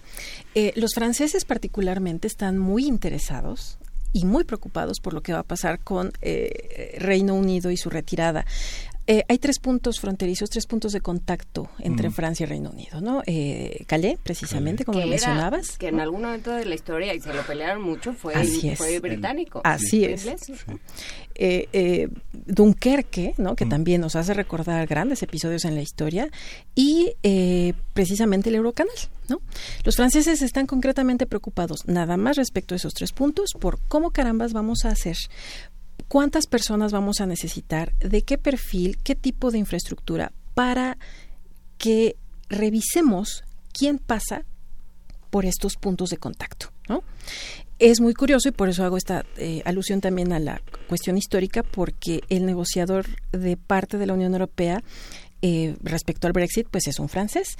Y si nos vamos un poquito más atrás en la historia, bueno, sabemos perfectamente que los franceses y los ingleses tienen una relación bastante peculiar. Girante, digamos. Por decirlo menos, ¿no? y que en el esquema de la integración europea sí que ha dado muchos dolores de cabeza, ¿no? Recordemos aquella famosa crisis de la silla vacía, ¿no? En donde estos dos países, bueno, se, disputaban una serie de, cuestiones que hizo prácticamente congelar todo avance en las negociaciones eh, hace, hace algunas décadas. Eh, Reino Unido ha sido muy mimado en muchos tiempos de la integración europea y sin embargo eh, siempre está solicitando más y más y más. ¿no? En la carta que dirige eh, Cameron a la Unión Europea precisamente solicitando eh, una serie de concesiones para evitar la retirada de Reino Unido, entre otras cosas lo que está solicitando es soberanía.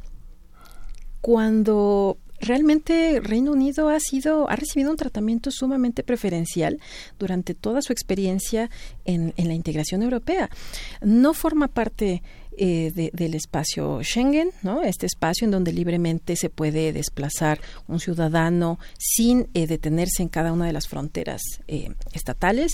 decide, por supuesto, no formar parte del esquema de la zona euro, ¿no? Y hace tres, cuatro años precisamente está pidiendo una serie de exenciones eh, de carácter económico que le hacen prácticamente estar por encima de, otros países que están desde el inicio de la experiencia de integración europea y que eh, no reciben ese tratamiento, ¿no? Aquí también esto nos hace confirmar la idea de que la Unión Europea no es nada más una cosa de cuánto aporto al presupuesto comunitario, sino qué tanto compromiso, qué alcance, a dónde quiero llegar en términos políticos. Si a Reino Unido se le habían dado estas concesiones precisamente era porque la idea de la Unión Europea no se limita a firmar tratados de libre comercio con el resto del mundo. Tiene que ver con una posibilidad, primero, de evitar una guerra más en territorio europeo, pero también de extender las fronteras en todos los sentidos de promover el conocimiento entre los ciudadanos europeos a partir de estancias estudiantiles, intercambios empresariales, eh, vacaciones, qué sé yo. Es algo que va más allá. Entonces, si esto, después de más de 40 años, los ingleses, en su mayoría los de edad más avanzada, eh, no han entendido, yo por eso soy muy pesimista. Creo que aunque nos extendamos un año más, no vamos a llegar a ningún acuerdo, de verdad. Pues eh, con esto nos quedamos. Ojalá podamos seguirlo conversando. Alma Rosa Amador Iglesias, eh, profesora del Centro de Relaciones Internacionales de la Facultad de Ciencias Políticas y Sociales de la UNAM. Por supuesto, la pérfida Albión todavía tiene mucho que darnos. Gracias por conversar con nosotros. Gracias. Y nos vamos con música de Yamal Porto. Vamos a escuchar Gamar Badawi.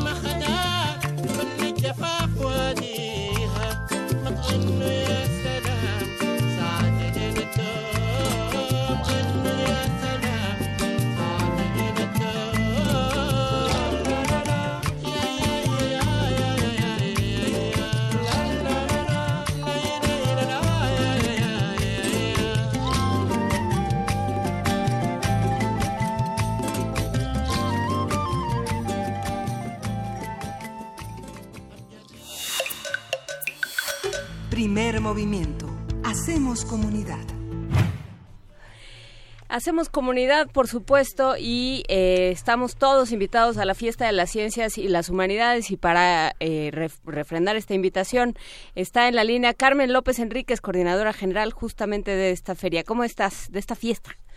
Sí, hola, muy buen día. Muchas gracias por el espacio. Pues sí, ya estamos a mañana iniciamos con la fiesta de la ciencia y las humanidades. Es eh, va a ser mañana, viernes y sábado 27. ¿En qué, ¿En qué consiste esta fiesta?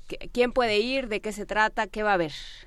Sí, mira, eh, la verdad es un, es un evento, es un lugar, un espacio donde tanto eh, los jóvenes de bachillerato como de universidad pueden conocer de cerca y que hace científicos de, de, nuestros investigadores de nuestra máxima casa de estudios. eh, realmente son, es un encuentro muy directo, o sea, donde eh, pueden convivir con ellos y a través de charlas, que realmente les estamos llamando así charlas, para que sea más eh, el lenguaje más aterrizado a todos nosotros eh, eh, los los investigadores puedan compartir todos sus proyectos de investigación de una manera muy cercana. En 30 minutos va a haber dos dos este formas de participar. Estas charlas con 30 minutos y luego 15 minutos de retroalimentación.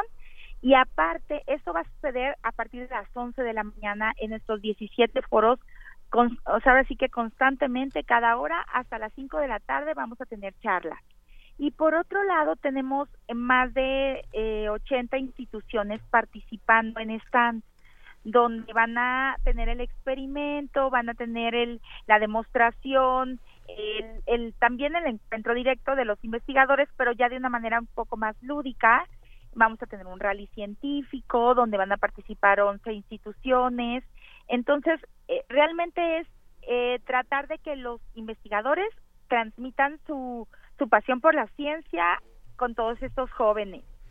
Pues suena suena muy bien. Ya eh, no es la primera vez que lo hacen y será interesante ver qué sucede con estas conversaciones entre estudiantes y e investigadores de, de todas las áreas del conocimiento. Cuéntanos cuándo es esa entrada gratuita? ¿Cómo hacemos?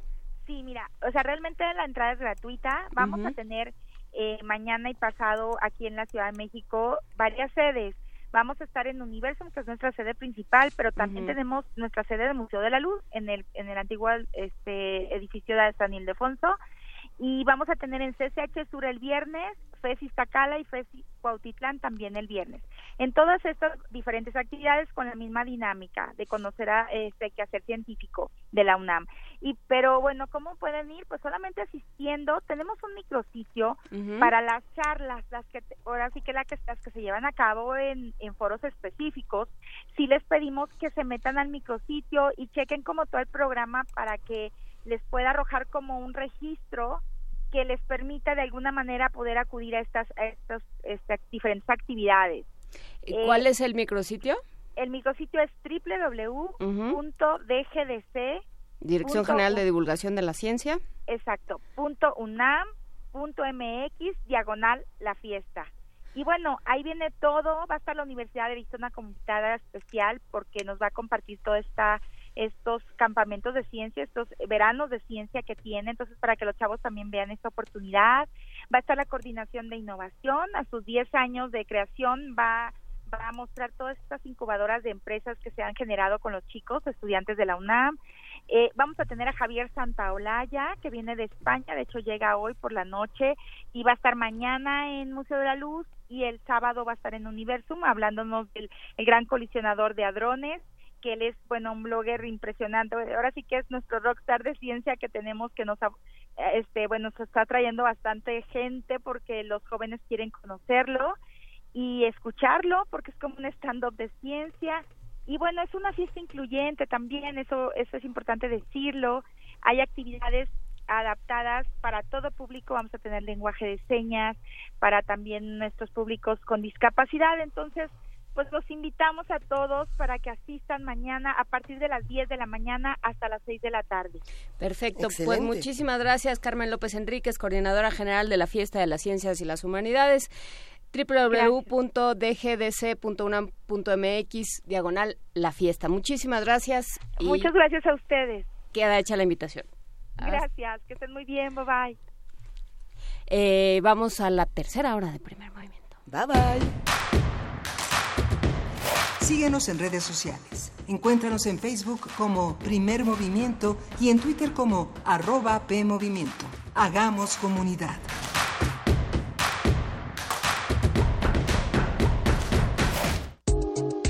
La psicología observa al ser humano, sus escenarios y comprende su diversidad.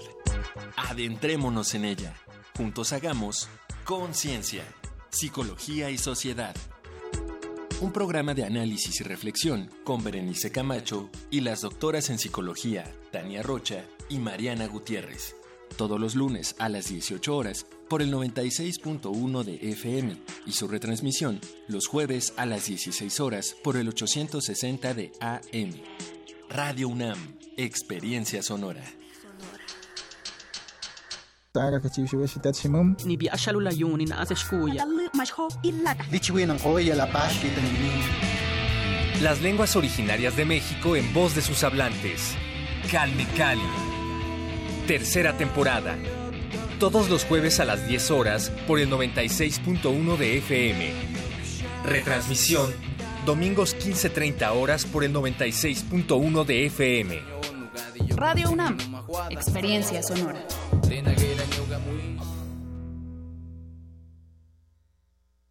En 30 años, el mal manejo de los recursos naturales ha acabado con el 26% de nuestros bosques. Tan solo entre 2010 y 2015 perdimos 91 mil hectáreas de bosques cada año. La ventaja es que ahora con la nueva Ley General de Desarrollo Forestal Sustentable se cuidarán mucho más y mejor nuestros bosques y selvas. Algunos beneficios son que se le pagará a los propietarios de los bosques para cuidarlos y conservarlos. ¿Y de quién creen que fue esta propuesta? Sí, del Partido Verde.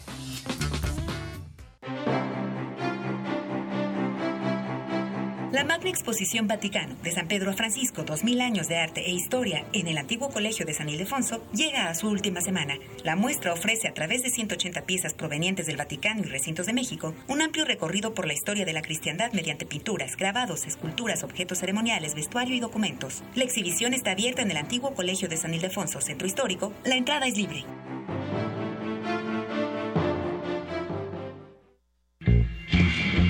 Activismo estudiantil, introspección femenina y ciencia ficción. Los contrastes que octubre logra contener en la pantalla de plata. Cineclub Radio Cinema de Radio UNAM te invita a asistir a las funciones dobles que inaugurarán un nuevo ciclo de cine cada miércoles. Una canta y la otra no. Ella es hermosa cuando se enoja. Guerrilla estudiantil femenina, los misterios del organismo, fresas sangrientas.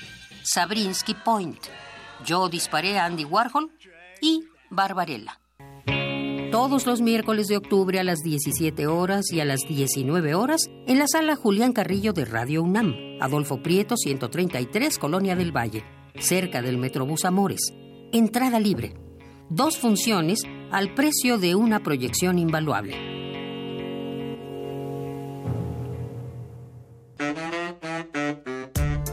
La Escuela Nacional de Trabajo Social y Radio UNAM presentan Vida cotidiana, Sociedad en Movimiento. Un programa para analizar las distintas problemáticas sociales y documentar alternativas e intervenciones para enfrentarlas. ¿Por dónde empezamos? Acompáñanos todos los viernes a las 4 de la tarde por el 96.1 de FM. Radio UNAM. Experiencia sonora.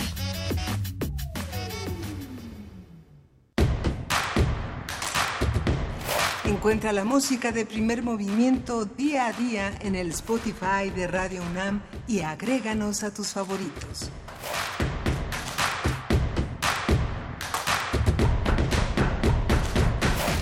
Son las 9 de la mañana con 6 minutos de este jueves 25 de octubre y hay algunos mensajes interesantes. Por aquí nos están comentando que se cayó la página mexicodecide.com.mx donde usted podía consultar justamente eh, la, eh, el lugar de votación y las maneras de votar para la consulta del nuevo aeropuerto internacional de la Ciudad de México.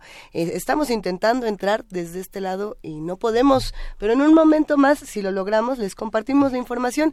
estamos en arroba P Movimiento, en diagonal Primer Movimiento UNAM, y tenemos un teléfono que es el 55 36 43 39. Y así comienzan estas consultas, Juana Inés, Miguel Ángel. Así comienzan ya desde ayer, se estaba anunciando para quienes nos eh, suscribimos a las, a las informaciones, ya se nos había dicho que hoy empezaba la consulta. Eh, nos preguntaba alguien en Twitter si, eh, si se podía votar por internet, me parece que no. No hay que estar ahí cada quien y se puede se puede votar en cualquier casilla no necesariamente tiene que ser la de tu demarcación no pues es justo lo que estamos intentando eh, descifrar. Sí se puede. El problema por ejemplo es ahora que no se puede acceder al portal eh, no sabemos en dónde están ubicadas las casillas más cercanas a nuestro domicilio o a nuestro trabajo. Eh, si si podemos compartirlo en redes sociales y tratar de hacer una red alterna para todos sumarnos a esta consulta hagámoslo compartamos en, en nuestra línea de tiempo. Hay una caseta en este, en este espacio. En la Ciudad de México casi todas las casillas están ubicadas en parques.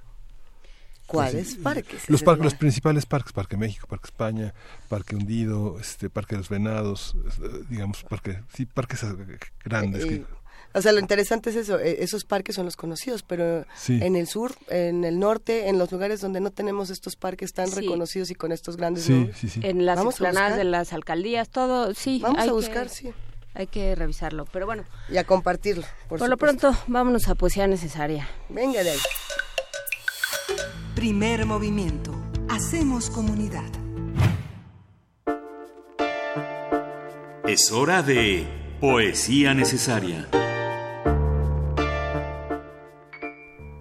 Juana Inés de esa. Luisa Iglesias. Eh, justamente ayer nos escribió eh, un radioescucha, nos dijo, eh, ¿por qué no ahora que estamos en, en la temporada de Día de Muertos y que estamos en esta reflexión, nos, nos sugería un, un poema justamente del siglo XVI, de, los, de la Nueva España, sobre la fugacidad de la vida y sobre las reflexiones sobre lo pronto que se va la vida y lo que hay que aprovechar y lo que uno deja y no deja y demás.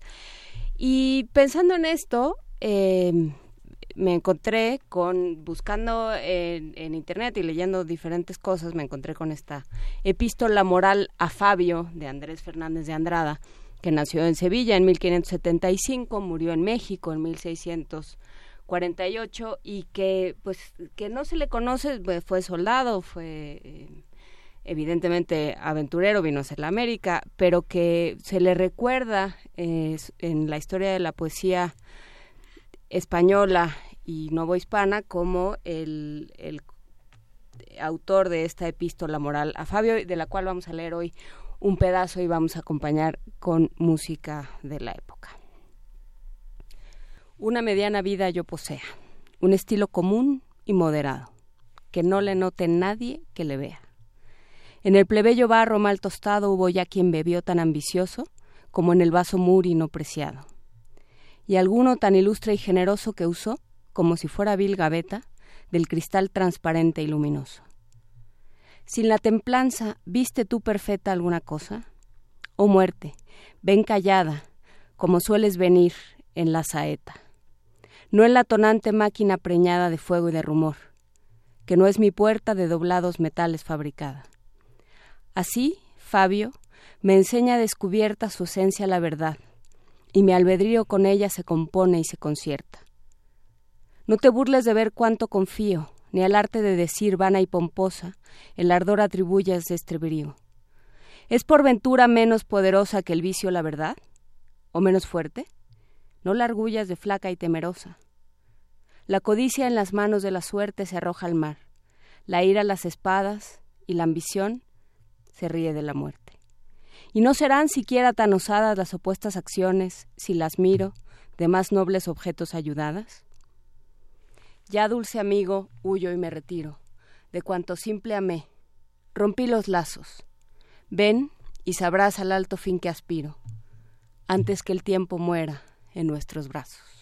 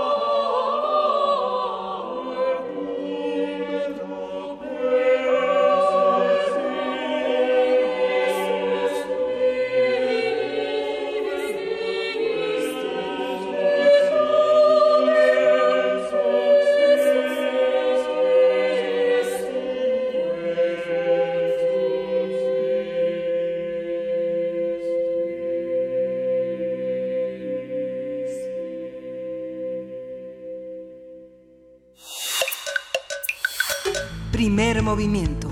Hacemos comunidad. La mesa del día. Seguimos aquí en primer movimiento y ahora con la presencia de Alberto Betancourt y los mundos posibles como todos los jueves. Bienvenido Alberto Betancourt, ¿cómo estás? Muy buenos días queridos amigos, muy bien, muchas gracias. ¿Ustedes? Pues bien, con el tema toda la semana de, este centro de, uno, uno de los centros del mundo, el ombligo de la luna, que es tu tema hoy, ¿no? Sí, yo quisiera dedicar esta intervención a todos aquellos que en los últimos días han hecho una pausa en sus actividades y han volteado a observar la luna preciosa. Enorme. Resplandece en nuestro valle. Quisiera imaginármela como una gran prueba de Roche, en la que cada una de las culturas observa algo diferente en ese astro y como me decía mi amiga Cristi Petrópolis, mi amiga griega, profesora de la Universidad del Egeo, de la que hemos hablado aquí, me decía, yo no sé por qué, pero cuando uno está en Grecia, no se ve el conejo. Y estando aquí sí. El conejo en la luna. Sí, sí, sí, Y pues yo pensaba que ese atributo astronómico de el astro argentino, ¿no? el color plata, que nos permite ver la proyección, pues si quieren, cultural de lo que era, como dice Gutiérrez Tibón, en una de las versiones, quizá un poco extraña, pero válida en, en el ambiente cultural mesoamericano, que es nuestro sustrato, ver en la luna, en la superficie lunar, el reflejo de la figura formada por el litoral de ese antiguo lago del Anáhuac, inmenso, eh, que pues tenía su conexión eh, astronómica y que siendo el ombligo de la luna y formando parte de nuestro imaginario colectivo, forma parte sin lugar a duda de nuestra cultura. Nuestra historia comienza entre tulares. No por nada, por ejemplo, nuestro emblema nacional alude al águila devorando una serpiente justamente en un paisaje como en el de Texcoco, y podríamos decir sin ninguna exageración y más bien con un ánimo brodeliano, aludiendo al gran historiador de la tercera generación de la Escuela de los Anales, que en nuestra historia de larga duración, la desecación del lago forma, sin lugar a dudas, parte de lo que podríamos llamar el aspecto ingenieril de la conquista. La destrucción de ese que era un auténtico mar interior, Ahora mismo venía yo eh, revisando en el auto la figura del lago, contemplando la península de Iztapalapa, las islas, entre ellas Mexicalcingo, ahí pasé yo mi infancia, ¿no? En un pueblito que tenía eh, de origen prehispánico y que pues, desde luego forma parte de la ciudad, eh, forma parte de Iztapalapa, y ahí pues los habitantes decían con orgullo que esa era una de las islas que servía como escala entre la península de Iztapalapa y Tenochtitlan. Para todos los habitantes del Valle de Anáhuac, incluso aquellos que han llegado del resto del territorio nacional, el lago forma parte de nuestro imaginario colectivo y de nuestra cultura. Y hoy que quisiera argumentar la importancia de defender el lago frente a la faraónica construcción del aeropuerto del Jet Set, quisiera yo decir que una primera razón para defender ese lago pues es el hecho de que estos paisajes lacustres y sus remanentes forman parte muy importante de la cultura mexicana. Se entiende que el lago Nabor Carrillo es una eh, reconstrucción, es efectivamente un lago artificial, pero es un lago artificial que ha sido laureado y que ha sido puesto como ejemplo de restauración ambiental y del paisaje y que ahora sirve como refugio para inmensas parvadas de aves de más de 250 especies que habitan ahí o que llegan ahí a reposar de sus largas migraciones. Yo quisiera decir que la pretensión de construir un aeropuerto faraónico es el último capítulo de una urbanización antiagrarista y anticomunalista que existió en el Valle de México cuando yo empecé a formarme como historiador en la Facultad de Filosofía y Letras. Recuerdo que, pues, eh, como parte de los trabajos de mi tesis de licenciatura, hice una investigación sobre el crecimiento de la Ciudad de México en la década de los 20 y me así tuve el placer de hacer una inmersión en los archivos de la Secretaría de la Reforma Agraria, en donde están contadas las historias de los conflictos entre los 60 pueblos del Valle de México, del Distrito Federal, faltan los, los que pertenecen al área metropolitana, con las haciendas de la zona. Eh, Juan Inés, Luisa, y fíjense lo que me encontré ahí, una, una serie de historias verdaderamente impresionantes de cómo la tierra fue arrebatada a partir de las leyes de bienes de manos muertos desde la época del juarismo y durante todo el porfirismo la tierra fue arrebatada a los pueblos de origen prehispánico de esta zona, las haciendas engordaron como nunca, hincharon sus tierras, aumentaron sus superficies, y cuando vino la Revolución Mexicana, cuando vino la Revolución Mexicana y el ímpetu agrarista era incontenible, los hacendados decidieron fragmentar sus territorios y convertirlos en zonas urbanas para evitar la reforma agraria. Ese es el origen de muchas colonias, Narvarte, Polanco, Balbuena, Moctezuma, eh, Cuapa, muchas más, que pertenecían a estas grandes haciendas que fueron eh, fraccionadas para urbanizarse y aprovechar que el reglamento agrario prohibía el reparto de tierras urbanas.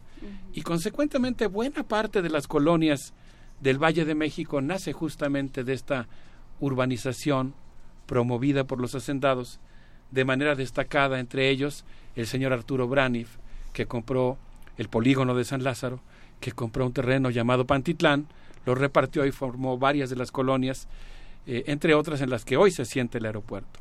Y yo diría que en buena medida esta nueva ampliación del aeropuerto reproduce no solamente la historia colonial de desecación del Valle de México, sino también la de esta urbanización de los hacendados esta forma de lucrar con la especulación inmobiliaria, porque obviamente al transformar un terreno agrícola en un terreno urbano se obtenían inmensas ganancias.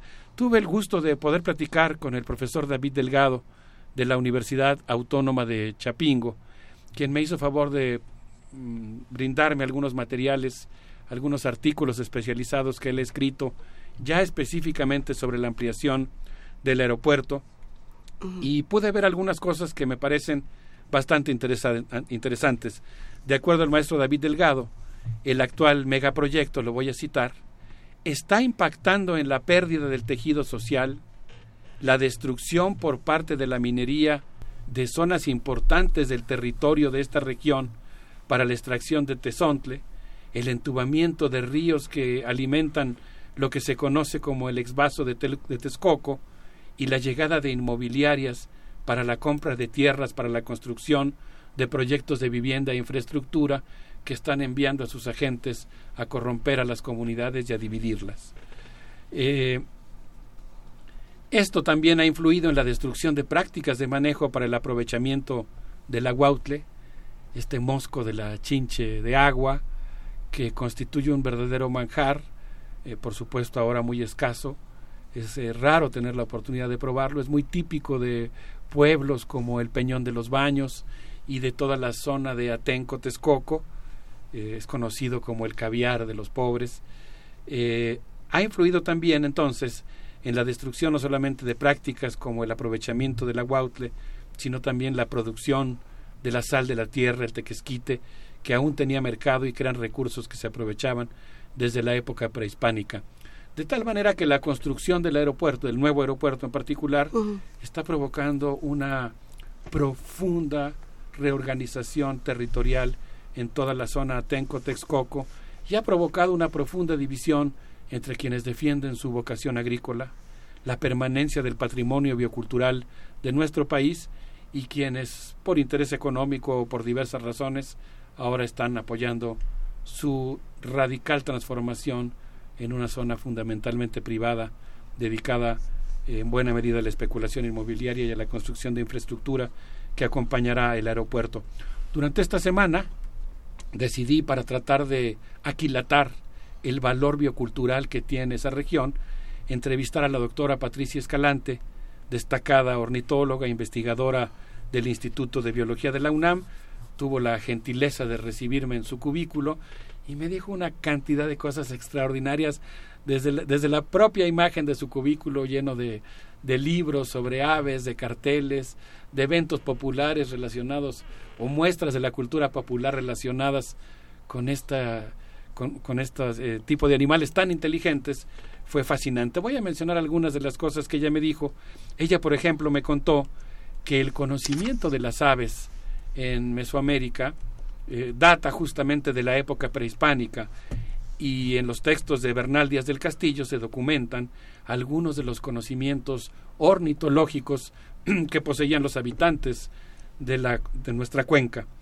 en los sesentas quedaban algunos charcos y algunas aves, pero la restauración eh, de lo que ahora se conoce como el lago Nabor Carrillo y que en buena medida es lo que estamos defendiendo como un remanente del, eh, paisaje lacustre de nuestra cuenca, pues eh, propició una intensa recomposición de los hábitats. El lago Nabor Carrillo y otros humedales formaron, me dijo la doctora Patricia Escalante, un mosaico de ecosistemas. Los humedales, aseveró, forman playas salinas cerca de la carretera que son muy productivas. Ahí se da, por ejemplo, el aguautle, el huevo de la chinche, la mosca de las salinas y los crustáceos. Un verdadero manjar para las aves. Aves playeras que son extraordinariamente felices. Cuando se va el agua, por ejemplo, me contó, los chorlitos, los zapapicos, los picopandos, los costureros, eh, encuentran los crustáceos, cada uno de acuerdo a su pico y de acuerdo a su tamaño puede colectar cierto tipo de animales. Los de pico largo pueden pescar incluso cuando el agua eh, cubre cierta parte de la superficie. Los mamíferos desaparecieron durante la sequía, pero las aves por su poder de vuelo pudieron regresar.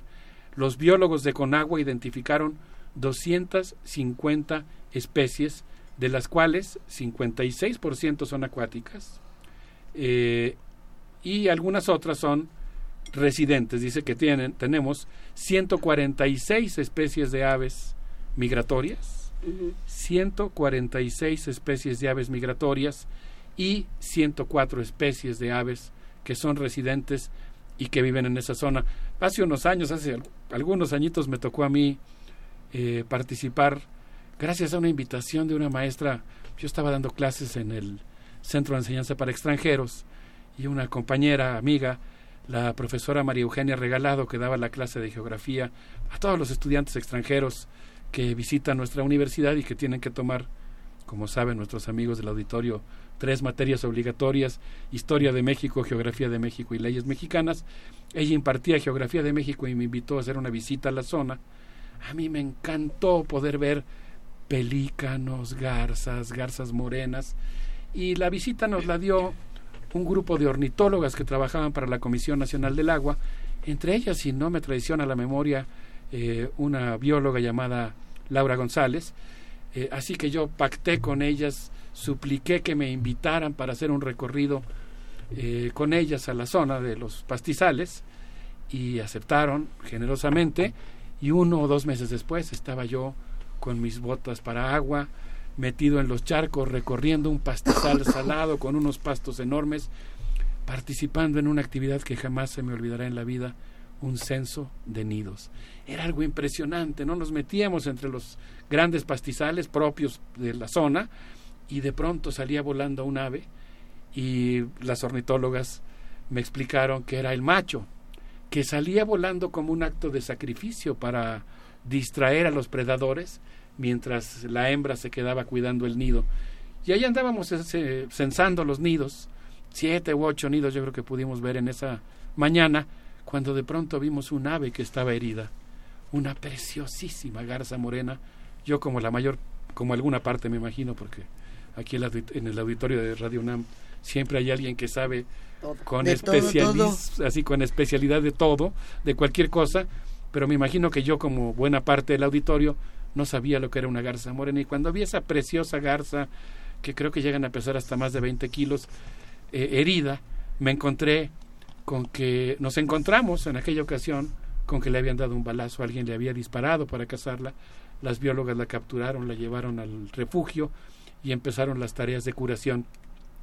Se trata consecuentemente de una zona extraordinariamente rica y quizá como, como, como ocurre con muchos otros recursos, se requiere de la educación ambiental. Qué maravilla cuando la educación ambiental es tener una experiencia como esa para valorar el significado de un recurso o, de un tesoro biológico como es el caso. Me contó la maestra, la doctora Patricia Escalante, que muchas de estas aves que llegaron a partir de la restauración del lago ya no están llegando porque la falta de mantenimiento del lago ha provocado la pérdida de los peces que le servían de alimento. ¿Qué hay en esa zona? Hay rapaces como gavilanes, aguilillas, halcones, el búho llanero, que es un ave tanto migratoria como residente, y la famosísima águila pescadora. Ese día que hicimos el recorrido, me acuerdo que vimos un gavilán que estaba volando en círculos. Creo que nunca en mi vida he visto eso. Perdón, pues soy un habitante urbano. Eh, seguramente para alguien del campo eso es algo bastante común. Para mí fue un acontecimiento extraordinario. Eh, las jóvenes ornitólogas que me invitaron me señalaron al cielo y vimos un gavilán que estaba dando vueltas en círculo y estaba atrapando a una desesperada ave que trataba de escabullirse eh, en una parte inferior de, la que se encontraba el águila. En esta región también hay aves playeras, chichicuilotes, costureros, picopandos, agachonas, patas amarillas, patos de muchos tipos, por, por ejemplo los mergos, zambullidores, aves que bucean, gallaretas, gallinetas, rálidos, aves muy delgadas del tular, como el rascón azteca, que acostumbra a camuflajearse entre los carrizos. Les propongo que escuchemos directamente las palabras de la doctora Patricia Escalante, que ha consagrado su vida a defender a las aves de México. Vamos a escucharla. Bueno, el valor biológico del, lago, el, el, más importante pues es por las aves, porque es un humedal, ¿no? Es compuesto por, por el lago Naborcarrillo, pero también este otros un mosaico de hábitats, entre ellos las playas, salinas, este, pues son inundables temporalmente, recovecos con vegetación, por ejemplo, tulares, ¿no? Entonces hay, hay un conjunto de ambientes acuáticos ese, y que, que albergan muchas aves. Eh, en los humedales pues se distinguen por tener muchas aves acuáticas. Entonces ese es su principal valor que después de haber restaurado un lago, pues que en principio puede considerarse artificial, hay un manejo de agua artificial, pero cumple las funciones de un lago natural y después de tan, varias décadas, pues tiene un valor biológico muy alto, ¿no? Por tantas especies que podemos resumir en este 146 aves migratorias, 104 residentes, eh, la mayoría aves acuáticas y también este, aves terrestres. Eh, las especies eh, tenemos de muchas, ¿no? O sea, de entre 250, pues sí, este, son, son muchas las que debemos mencionar. Concentrándome en las acuáticas, bueno, las más numerosas son los patos. Aunque tenemos una, más de 10 especies de patos, hay dos que son predominantes, el pato tepalcate, el pato, el pato, este, ahorita se me fue, el pato mexicano, también hay bastantes, y el pato cucharón. Entonces, son, son las más importantes, pero también hay otras como zambullidores, playeras, eh, gaviotas, golondrinas marinas, garzas, ¿no? Este, y dentro de las playeras hay muchos tipos, están las agachonas, los costureros, picopando, zarapito, eh, son, son bastantes, bastantes, este, me faltan las gallaretas, gallinetas, y así, los, por ejemplo, rálidos, que son de los tulares principalmente, y hasta paserinas como la mascarita transvolcánica, los chorlitos, no había mencionado. Entonces, todas esas aves este, son importantes, se han, han regresado, han colonizado, ya tienen un tiempo allí y no las debemos de perder, ¿no? Y bueno, eh, hay un, un tuit, querido Alberto Betancourt, que ha estado circulando ya desde hace varios días, que se volvió de hecho viral en, redes sociales, de Axel, AXL-TW, en donde él afirmaba en un, en un hilo, digamos, de una conversación, que el lago no existe y que todos estos ecosistemas, por tanto, son parte de una mm, vamos a decirle fantasía o de una de un recuerdo eh, de, los habitantes y que bueno al no existir pues ya no hay nada ya es tarde y entonces es momento de construir porque no queda absolutamente nada en esta región. Eh, cómo contrastamos esta información que se volvió viral y que ha arrasado en redes sociales con este testimonio que nos deja eh, la doctora sobre los muchos ecosistemas y sobre las aves que habitan en esta región hay un debate real que digo no no podemos negar existen posturas diferentes en relación al tema respecto a lo que se debe valorar respecto a la importancia que tiene la construcción de una obra de infraestructura o la preservación de un paisaje histórico. Pero lo que no se puede negar es que ahí hay cuerpos de agua eh, que forman parte del sistema lacustre. Está en primer lugar el lago Nabor Carrillo que por cierto gracias a la construcción de la nueva obra en lo que va de la nueva obra ya perdió casi el 70% de su, de, su, de su contenido de agua. Y existen cinco o seis grandes eh, lagunas temporales que se forman eh, a lo largo del año y que son importantísimas para estas cerca de 400 mil aves que visitan ese lugar a lo largo del año, muchas de las cuales vienen volando desde Canadá exhaustas y por eso me explicaba la doctora Patricia eh, Escalante, es muy diferente, es muy difícil que si se construyen playas artificiales, que no tienen las características de variedad de, playas, por sus litorales que van a tener bordes eh, homogéneos, eh, las aves que tienen filopatria y que instintivamente regresan desde hace probablemente miles de años a un mismo lugar, ahora desvían un poco su ruta y digan, ah, pues ahora nos vamos a Zumpango no, no es algo tan fácil de que ocurra. Entonces, eh, reconociendo que existen distintos puntos de vista, creo que, el debate sí tiene que partir de hechos reales y perfectamente se puede constatar que existen cuerpos de agua que han sido afectados por la construcción de obra de infraestructura. Digamos, yo sí llamaría que dentro del debate tratemos todos de estar manejando elementos reales y la existencia de estos cuerpos lacustres y lo que significan para la fauna silvestre eh, son un hecho incontestable que me parece muy lamentable que el grupo aeroportuario esté tratando de minimizar. bueno, pues eh, entre las aves en peligro de extinción y prioritarias se encuentran algunas como la mascarita transvolcánica, el chorlo nevado, que es una ave blanca con grises, es pequeña, pero dice la doctora Patricia Escalante, enorme en sus hazañas. Se estudió su colonia reproductiva, se marcaron con anillos y se descubrieron en Oklahoma. Vienen desde allá, practican la filopatria eh, y desafortunadamente, pues del chorlito solamente se han registrado aproximadamente 140 parejas reproductivas en peligro de extinción. Entonces, lo que han hecho algunos biólogos, afortunadamente contados, que han sido contratados por el grupo aeroportuario, es decir, bueno, pero quedan algunos otros ejemplares en otras regiones. Pero entonces, ¿para qué existe la norma mexicana, los convenios que México ha firmado? Si a la hora de la hora vas a decir que no importa que tú afectes a un ave en peligro de extinción porque hay otras cosas más importantes, pues entonces es algo, eh, digamos, e-, eso implica no respetar lo que tú mismo has dicho. Sí, creo que eh, es una discusión justamente un poco siguiendo lo que lo que dice Luisa, lo que decías tú, Alberto es una discusión que se ha desviado y que se ha mm, entre viralizado y visceralizado. no sé si exista el término, pero eh, sería algo así. Eh, porque porque no se convierte en una discusión sobre el lago, digamos, ¿no? O sea, por supuesto que ahí están y ahí está el trabajo que han hecho los investigadores eh, del sistema de investigación mexicana de muchos de muchas disciplinas. Pero el problema es cómo se está planteando la discusión pública, que frente a toda esta información, o sea, que, se planteen, que, se nos esté planteando una dicotomía y una, y una propuesta eh, que, no, que no acaba de ser lo que nadie quiere, pues. o sea, ninguna de las dos opciones, en, en estricto sentido, termina, termina de convencer. Ya me metí en problemas espantosos, pero... Lo que quiero decir es, eh, el problema no es, digamos, con el lago, ¿no? O sea, está, a mí me parece enormemente importante rescatar esa idea. A ver, ahí hay un cuerpo de agua, como nos decía eh, el otro día Fernando, el investigador. Sí. Fernando, Córdoba. Córdoba, gracias, Córdoba. es el único que se ha acordado del nombre.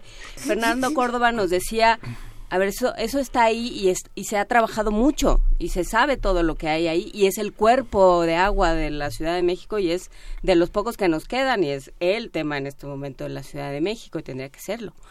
Pero, por otro lado, estamos frente a, una, a un momento político en el que cualquier cosa es pretexto para la división y para el, el encono y el enojo. Sí, yo quisiera confesar al aire que si hay algún artefacto tecnológico que me produce una inmensa fascinación es el avión.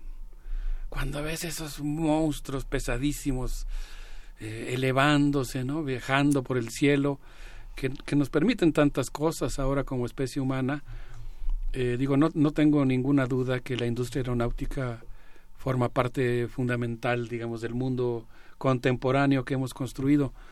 La verdad es que una vez que tomé una clase de aviación con un querido amigo, Hugo Rodríguez, el hijo de Mónico Rodríguez. Estábamos en el aeropuerto Mariano Matamoros a punto de despegar en Morelos.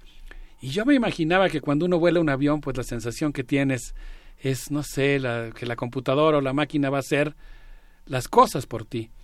Pero ya que estábamos en el aire y empieza uno a hacer una pequeña maniobra en una avioneta pequeña, te das cuenta que lo más cercano a volar en un avión es andar en bicicleta es el símil que mejor se me ocurre porque esa es un poco la sensación que tienes cuando tienes ese privilegio de poder mover un poquito un avión. Eh, entonces yo no estoy hablando de, digamos, no estoy minimizando la importancia que tiene la industria aeronáutica para el desarrollo del país. Me parece que es algo que tiene que tomarse en cuenta. El problema no es ampliar la capacidad del aeropuerto. El problema es que el modelo de construcción actual del aeropuerto es el modelo de los varones del jet set. En primer lugar, yo diría dos argumentos por los que me parece que es importante oponerse a este aeropuerto, a este segundo aeropuerto. El primero es que empeña ingresos públicos para generar ganancias privadas. Entré, por supuesto, para leer con mucha atención algunos de los documentos publicados por el grupo aeroportuario y me doy cuenta que en realidad pues es un aeropuerto que está financiando y está bursatilizando las acciones con las que va a endeudar al país, eh, poniendo como en empeño los recursos generados por el impuesto aeroportuario. Estaba yo leyendo aquí en la propia página oficial que, por ejemplo, eh, estamos hablando de entre 41 millones de pasajeros en 2016 a los cuales a los internacionales se les cobran 34 dólares y a los nacionales 22 dólares por el uso de los vuelos. La cifra que arroja multiplicar estas cifras, los 41 millones de pasajeros de 2016, por estas cifras que se les cobran a los pasajeros internacionales y nacionales es una cifra verdaderamente extraordinaria que corresponde ser recaudada por la Secretaría de Hacienda. Lo que está haciendo el actual modelo del aeropuerto es que pone como garantía para los inversionistas transnacionales que cualquier problema que se llegue a presentar está garantizado porque se pagará con los ingresos de este impuesto llamado TUA. Es decir, se están, eso, eso va a permitir que, las, que los bonos de deuda del aeropuerto se bursatilicen y pues cuenten con garantías enormes, además de que el, el proyecto tal como está, y vuelvo a remitirme a los documentos publicados, si ustedes entran a la página del grupo aeroportuario, pueden entrar a la sección inversionistas y ahí viene un documento muy extenso en el cual se describe el proyecto y viene la descripción también de las garantías que tiene la inversión. El gobierno de Enrique Peña Nieto, que está ligado desde sus orígenes en el Estado de México a la conversión del aeropuerto de Toluca en un aeropuerto internacional, a la conformación y el apoyo que le brindaron los accionistas, según entiendo por un documento de Genaro Villamil, eh, particularmente de Interjet, por ejemplo, eh, pues ahí lo que ocurre es que ahora eh, les van a dar garantías a los inversionistas del nuevo aeropuerto de tal manera que hay un seguro contra expropiaciones.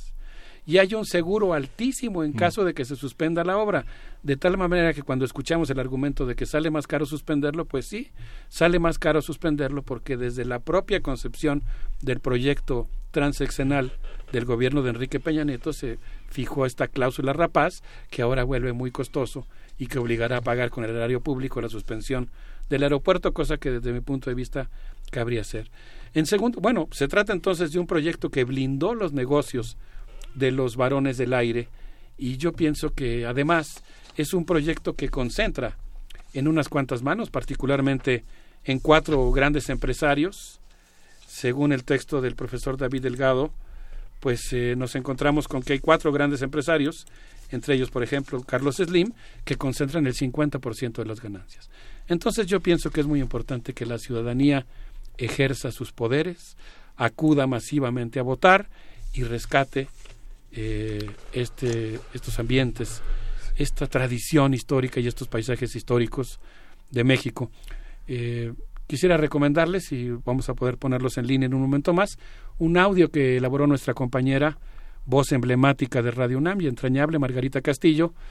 No venía con título, pero yo diría que es algo así como defender el lago eh, y el olor de la tierra mojada.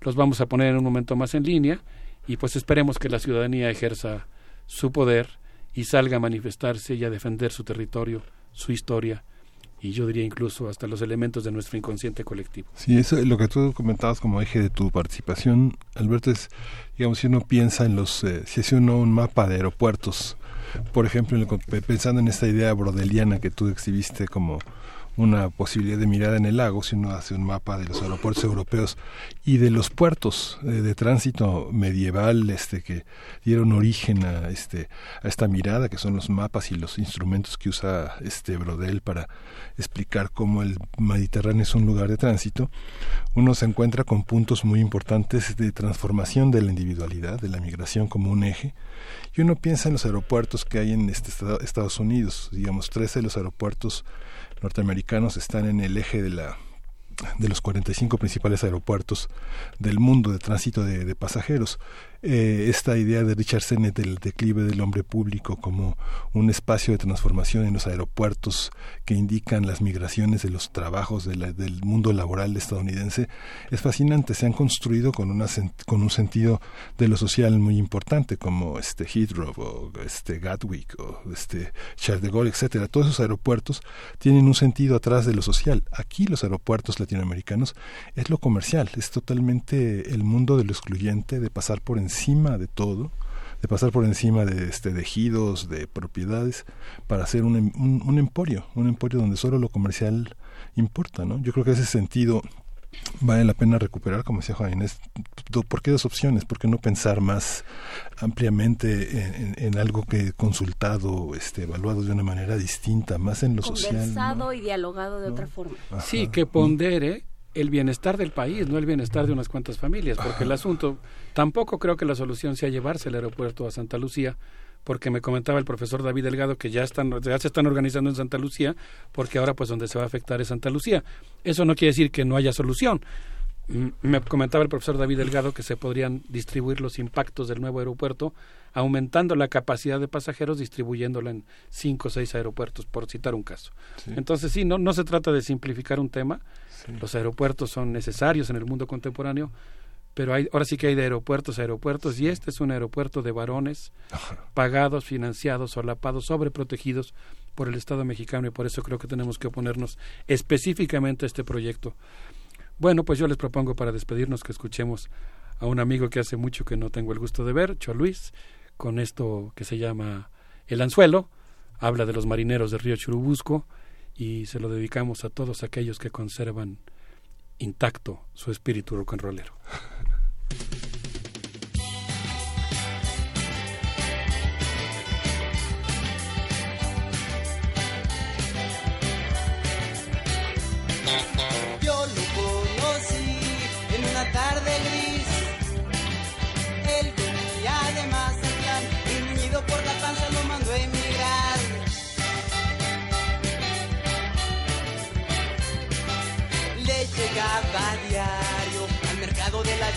pescar con sus pescados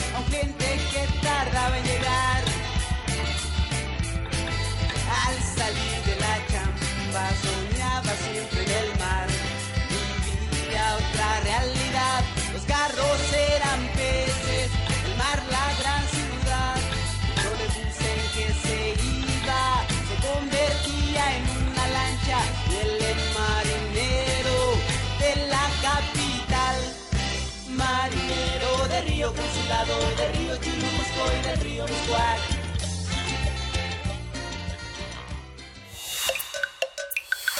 Primer movimiento. Hacemos comunidad.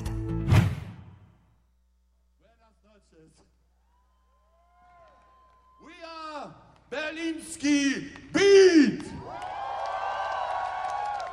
Con alemán.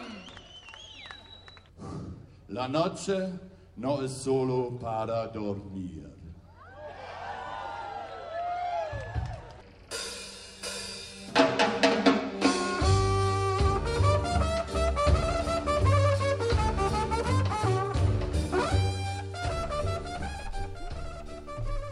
Regresamos aquí a Primer Movimiento después de esta cápsula, después de este audio que ha lanzado Oscar Sánchez. Bienvenido, Oscar. Este, estás en el Festival Cervantino en Guanajuato y continuamos con esta contribución de resistencia modulada a esta, a esta mañana de Primer Movimiento. ¿Cómo estás?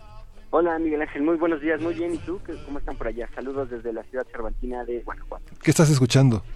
Eh, estamos escuchando eh, lo que el público de Guanajuato y turistas nacionales y extranjeros vivieron la noche de este miércoles eh, con los teutones, eh, la orquesta eh, Berlinsky Beat. La noche de este miércoles en el escenario de la Lóndiga de Granaditas eh, se tiñó de ritmos cargados de swing, de jazz, de ska, de charleston y otros ritmos eh, balcánicos propios de estas regiones. El público supo recibir esta gama de sonidos y no dudaron en soltar el cuerpo y ponerse a bailar. Eh, comentaba con Eduardo Luis que la chaviza divertida eh, puso el ejemplo. La chaviza los- divertida. ¿Utilizaste el término la chaviza divertida? Sí, sí, sí, porque los, los menos arriesgados, los que estamos un poco por los 30, eh, no diré más, eh, solo eh, disfrutamos el ritmo mientras movíamos la cabeza y cómodamente sentados. Me acordé de Raúl Astor y la cosquilla de los, de los 70. Era, era el término de la chaviza, ¿no? Alejandro Suárez. sí, un poco. Justo lo decíamos un poco, un poco ah, de broma, porque en realidad el público eh, eh, compuesto por eh, extranjeros, particularmente alemanes y mexicanos, de verdad eh, no dudaron en ponerse a bailar. eh, en la parte de abajo hay sillas, entonces de verdad se reventaron los pies brincando, moviéndose, se sabían las canciones, entonces fue un ambiente muy particular con este con este carnaval de sonidos eh, teutones. Eh, pero si me lo permiten, eh, después de esto eh, me Ujú. gustaría presentar otro audio de lo que también se vivió la noche de este miércoles aquí en el Cervantes. Adelante. Mi nombre es el Güey Coyote y solo con estas garras vaciamos juntos las jarras, soltamos cualquier amarra, agarra bien tu chamarra que el viento en la farra desgarra. Mi canto no es de violetas, pero sí crece en la parra. Hoy el futuro es el tema y no pienso ser insensato, pero predice el poema que quedará en los relatos el día en que este coyote hizo vibrar al trasnoche aquí mero en Guanajuato.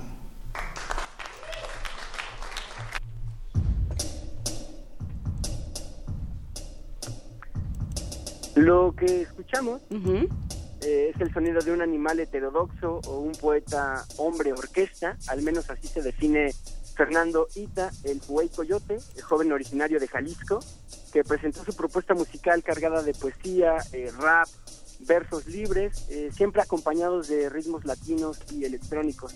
Esto a diferencia de lo que pasó en la Lóndiga de Granaditas fue un poco más eh, íntimo, eh, más bohemio y las rimas estuvieron dedicadas a las figuras a las figuras, perdón, de Donald Trump, así como a la clase política, el desamor, el amor y la libertad. De verdad fue un ambiente muy, muy eh, íntimo, bueno, repito, lo que se vivió la noche de este miércoles en la clausura de actividades ahí en el trasnoche, eh, en el castillo de Santa Cecilia, aquí en Guanajuato. Pues suena, suena muy bien, Oscar. Eh, vuélvenos a decir los nombres de tanto del grupo como del poeta, del grupo alemán y del poeta. Sí, claro, eh, la agrupación alemana se llama Berlinsky Beat ujú. Berlinsky Beat. Eh, ellos fusionan ritmos eh, balcánicos como de carnaval, eh, mucho swing, tratan como un poco de retomar esta esencia de la Alemania y particularmente de Berlín eh, de los años 20, eh, siempre con un espectáculo eh, eh, teatral y, y iban un poco disfrazados de mariachis, de un- un- el vocalista traía como una vestimenta de la Catrina y había por ahí un luchador también. Y el poeta eh, multi-instrume- multi-instrumentista se llama Uri Coyote y también los pueden encontrar así en sus redes. Y él es un joven originario de eh, Jalisco que también presenta eh, su propuesta en esta en este entremeser mantino. Ah, pues habrá que habrá que darse una vuelta por sus por sus poemas, por todo lo que hace. Eh, suena suena muy bien. Oscar Sánchez, reportero de pues de resistencia, modulada. Es de Resistencia, los Radio jóvenes UNAM. de la chaviza de resistencia modulada. Cuando, cuando es la chaviza se llama el voice, cuando es reportero de Radio UNAM es Oscar Sánchez. La momia. Así es. Nosotros es que, es que así se, así se dividen. Pero bueno, si me lo permiten, también preparé una pieza, eh, si, si es que la producción lo permite y hay tiempo, eh, Claro. sobre eh, un eh, espacio también muy eh, muy particular de aquí de Guanajuato y me refiero al Panteón de Santa Paula. Entonces, si la producción puede mandar la, la- el audio, me gustaría hablar también un poquito sobre eso. Venga, echa la voz. Mi nombre es Enrique López Morales, soy originario de Guanajuato y tengo trabajando aquí en el municipio 18 años. De- Este panteón se construyó en el, en el tiempo de la reforma de Benito Juárez, en 1861 fue cuando se inauguró y de aquí, de este Campo Santo, salieron todo lo que es las momias, es el museo. museo, museo. Eh, manejan muchas historias, eh, mucha gente o, o los explicadores dicen que es por el agua, pero no, pero no, pero no. sino que es por el, este, depende mucho del tipo de caja con que lo sepulten. De hecho, prácticamente es la caja de madera, porque la caja de madera observa los líquidos que, el- despide el cuerpo y también cómo se tapa, porque se dan en las gavetas, no en la, no en la tierra. El panteón tiene un aproximado de 4 hectáreas este, dividido en cinco áreas. Pero como aquí el panteón se cierra a las 7 de la noche, entonces un día les tocó que nos dicen que había una niña en el área jardín, que había una, que había una niña en el área jardín que pedía que le pusiera las flores a su mamá y dijimos no es que no hay nadie, entonces bajamos y ya no había nada, entonces las señoras salieron corriendo asustadas, ¿no? Panteón está abierto los 305 días del año y está abierto de 7 a 7. ¡Ah, qué buena cápsula! Sí, buenísimo. muchas gracias. Eh, Fue la voz de Enrique López Morales, administrador del Panteón de Santa Paula, uno de los lugares, como eh, ya lo decíamos, obligados para conocer todo lo que rodea a la exposición permanente de las momias y adentrarse a la cultura que se ha forjado alrededor de ellas. Eh, es que muchos creemos todavía que el agua o la tierra del cementerio es lo que hace que las momias permanezcan en un aceptable estado de conservación eh, en lugar de, de- de degradarse por completo. Pero en realidad no, esto se debe a que eh, las tumbas, eh, junto con las gavetas, eh, tienen, carecen de oxígeno y Mm. de humedad, lo que permite que las momias solo se sequen y se conserven como las conocemos actualmente. Muy, muy, muy bueno, queridísimo Oscar Sánchez. ¿Con qué nos vamos a quedar? ¿A dónde nos vamos? Además de irnos al final todos al panteón, pero esa es otra historia. No, no, no, sí, no, es, es que hay que posponerlo lo más que se pueda. ¿A dónde nos vamos en Guanajuato? Cuéntanos Pues para este los jueves eh, la actividad está ya literalmente volcada, así ya las actividades se, se, se, se acumulan, eh, pero vale mucho la pena darse una vuelta también por la Lóndiga de Granaditas con la presentación de Jopo, este eh, proyecto alterno de Rubén Albarrán, cuyo eh, matiz es más místico y un poco más eh, ligado a la espiritualidad. Y también eh, San Pascualito Rey estará presentándose en el Transnoche, eh, en un acústico también muy íntimo, pero además habrá teatro, en las calles hay funciones eh, de danza, eh, particularmente de la India, hay clases de yoga, hay teatro, hay, eh, vamos, hay un sinfín de actividades que no es- esperemos darnos abasto, Eduardo Luis y yo, esta, este día. Excelente. Pues te mandamos un gran abrazo, queridísimo Boys, Oscar Sánchez, a ti y a Lalo Luis. Ah, claro que sí, el abrazo va de vuelta y nos escuchamos en breve. Muchísimas gracias hasta a todos, le dio a Luisa de la, de la emoción. Ay, sí, fueron muchas emociones. Fueron muchas emociones encontradas eh, en esta hora. Pero bueno, nos vamos a música para que Luisa termine de toser. Ya nos vamos. Este, nada más una, una, recomendación. Laura Castellanos presenta hoy Crónicas de un país embosado, justamente en este marco de las reporteras en guardia, al Mérida 4 o 7 de la noche, este, en la colonia Roma. Vámonos con música. Vamos a escuchar de Germán Obregón, Pincel Campesino. Gracias. Esto fue primer movimiento. El mundo desde la universidad. Allí tengo mi sitio.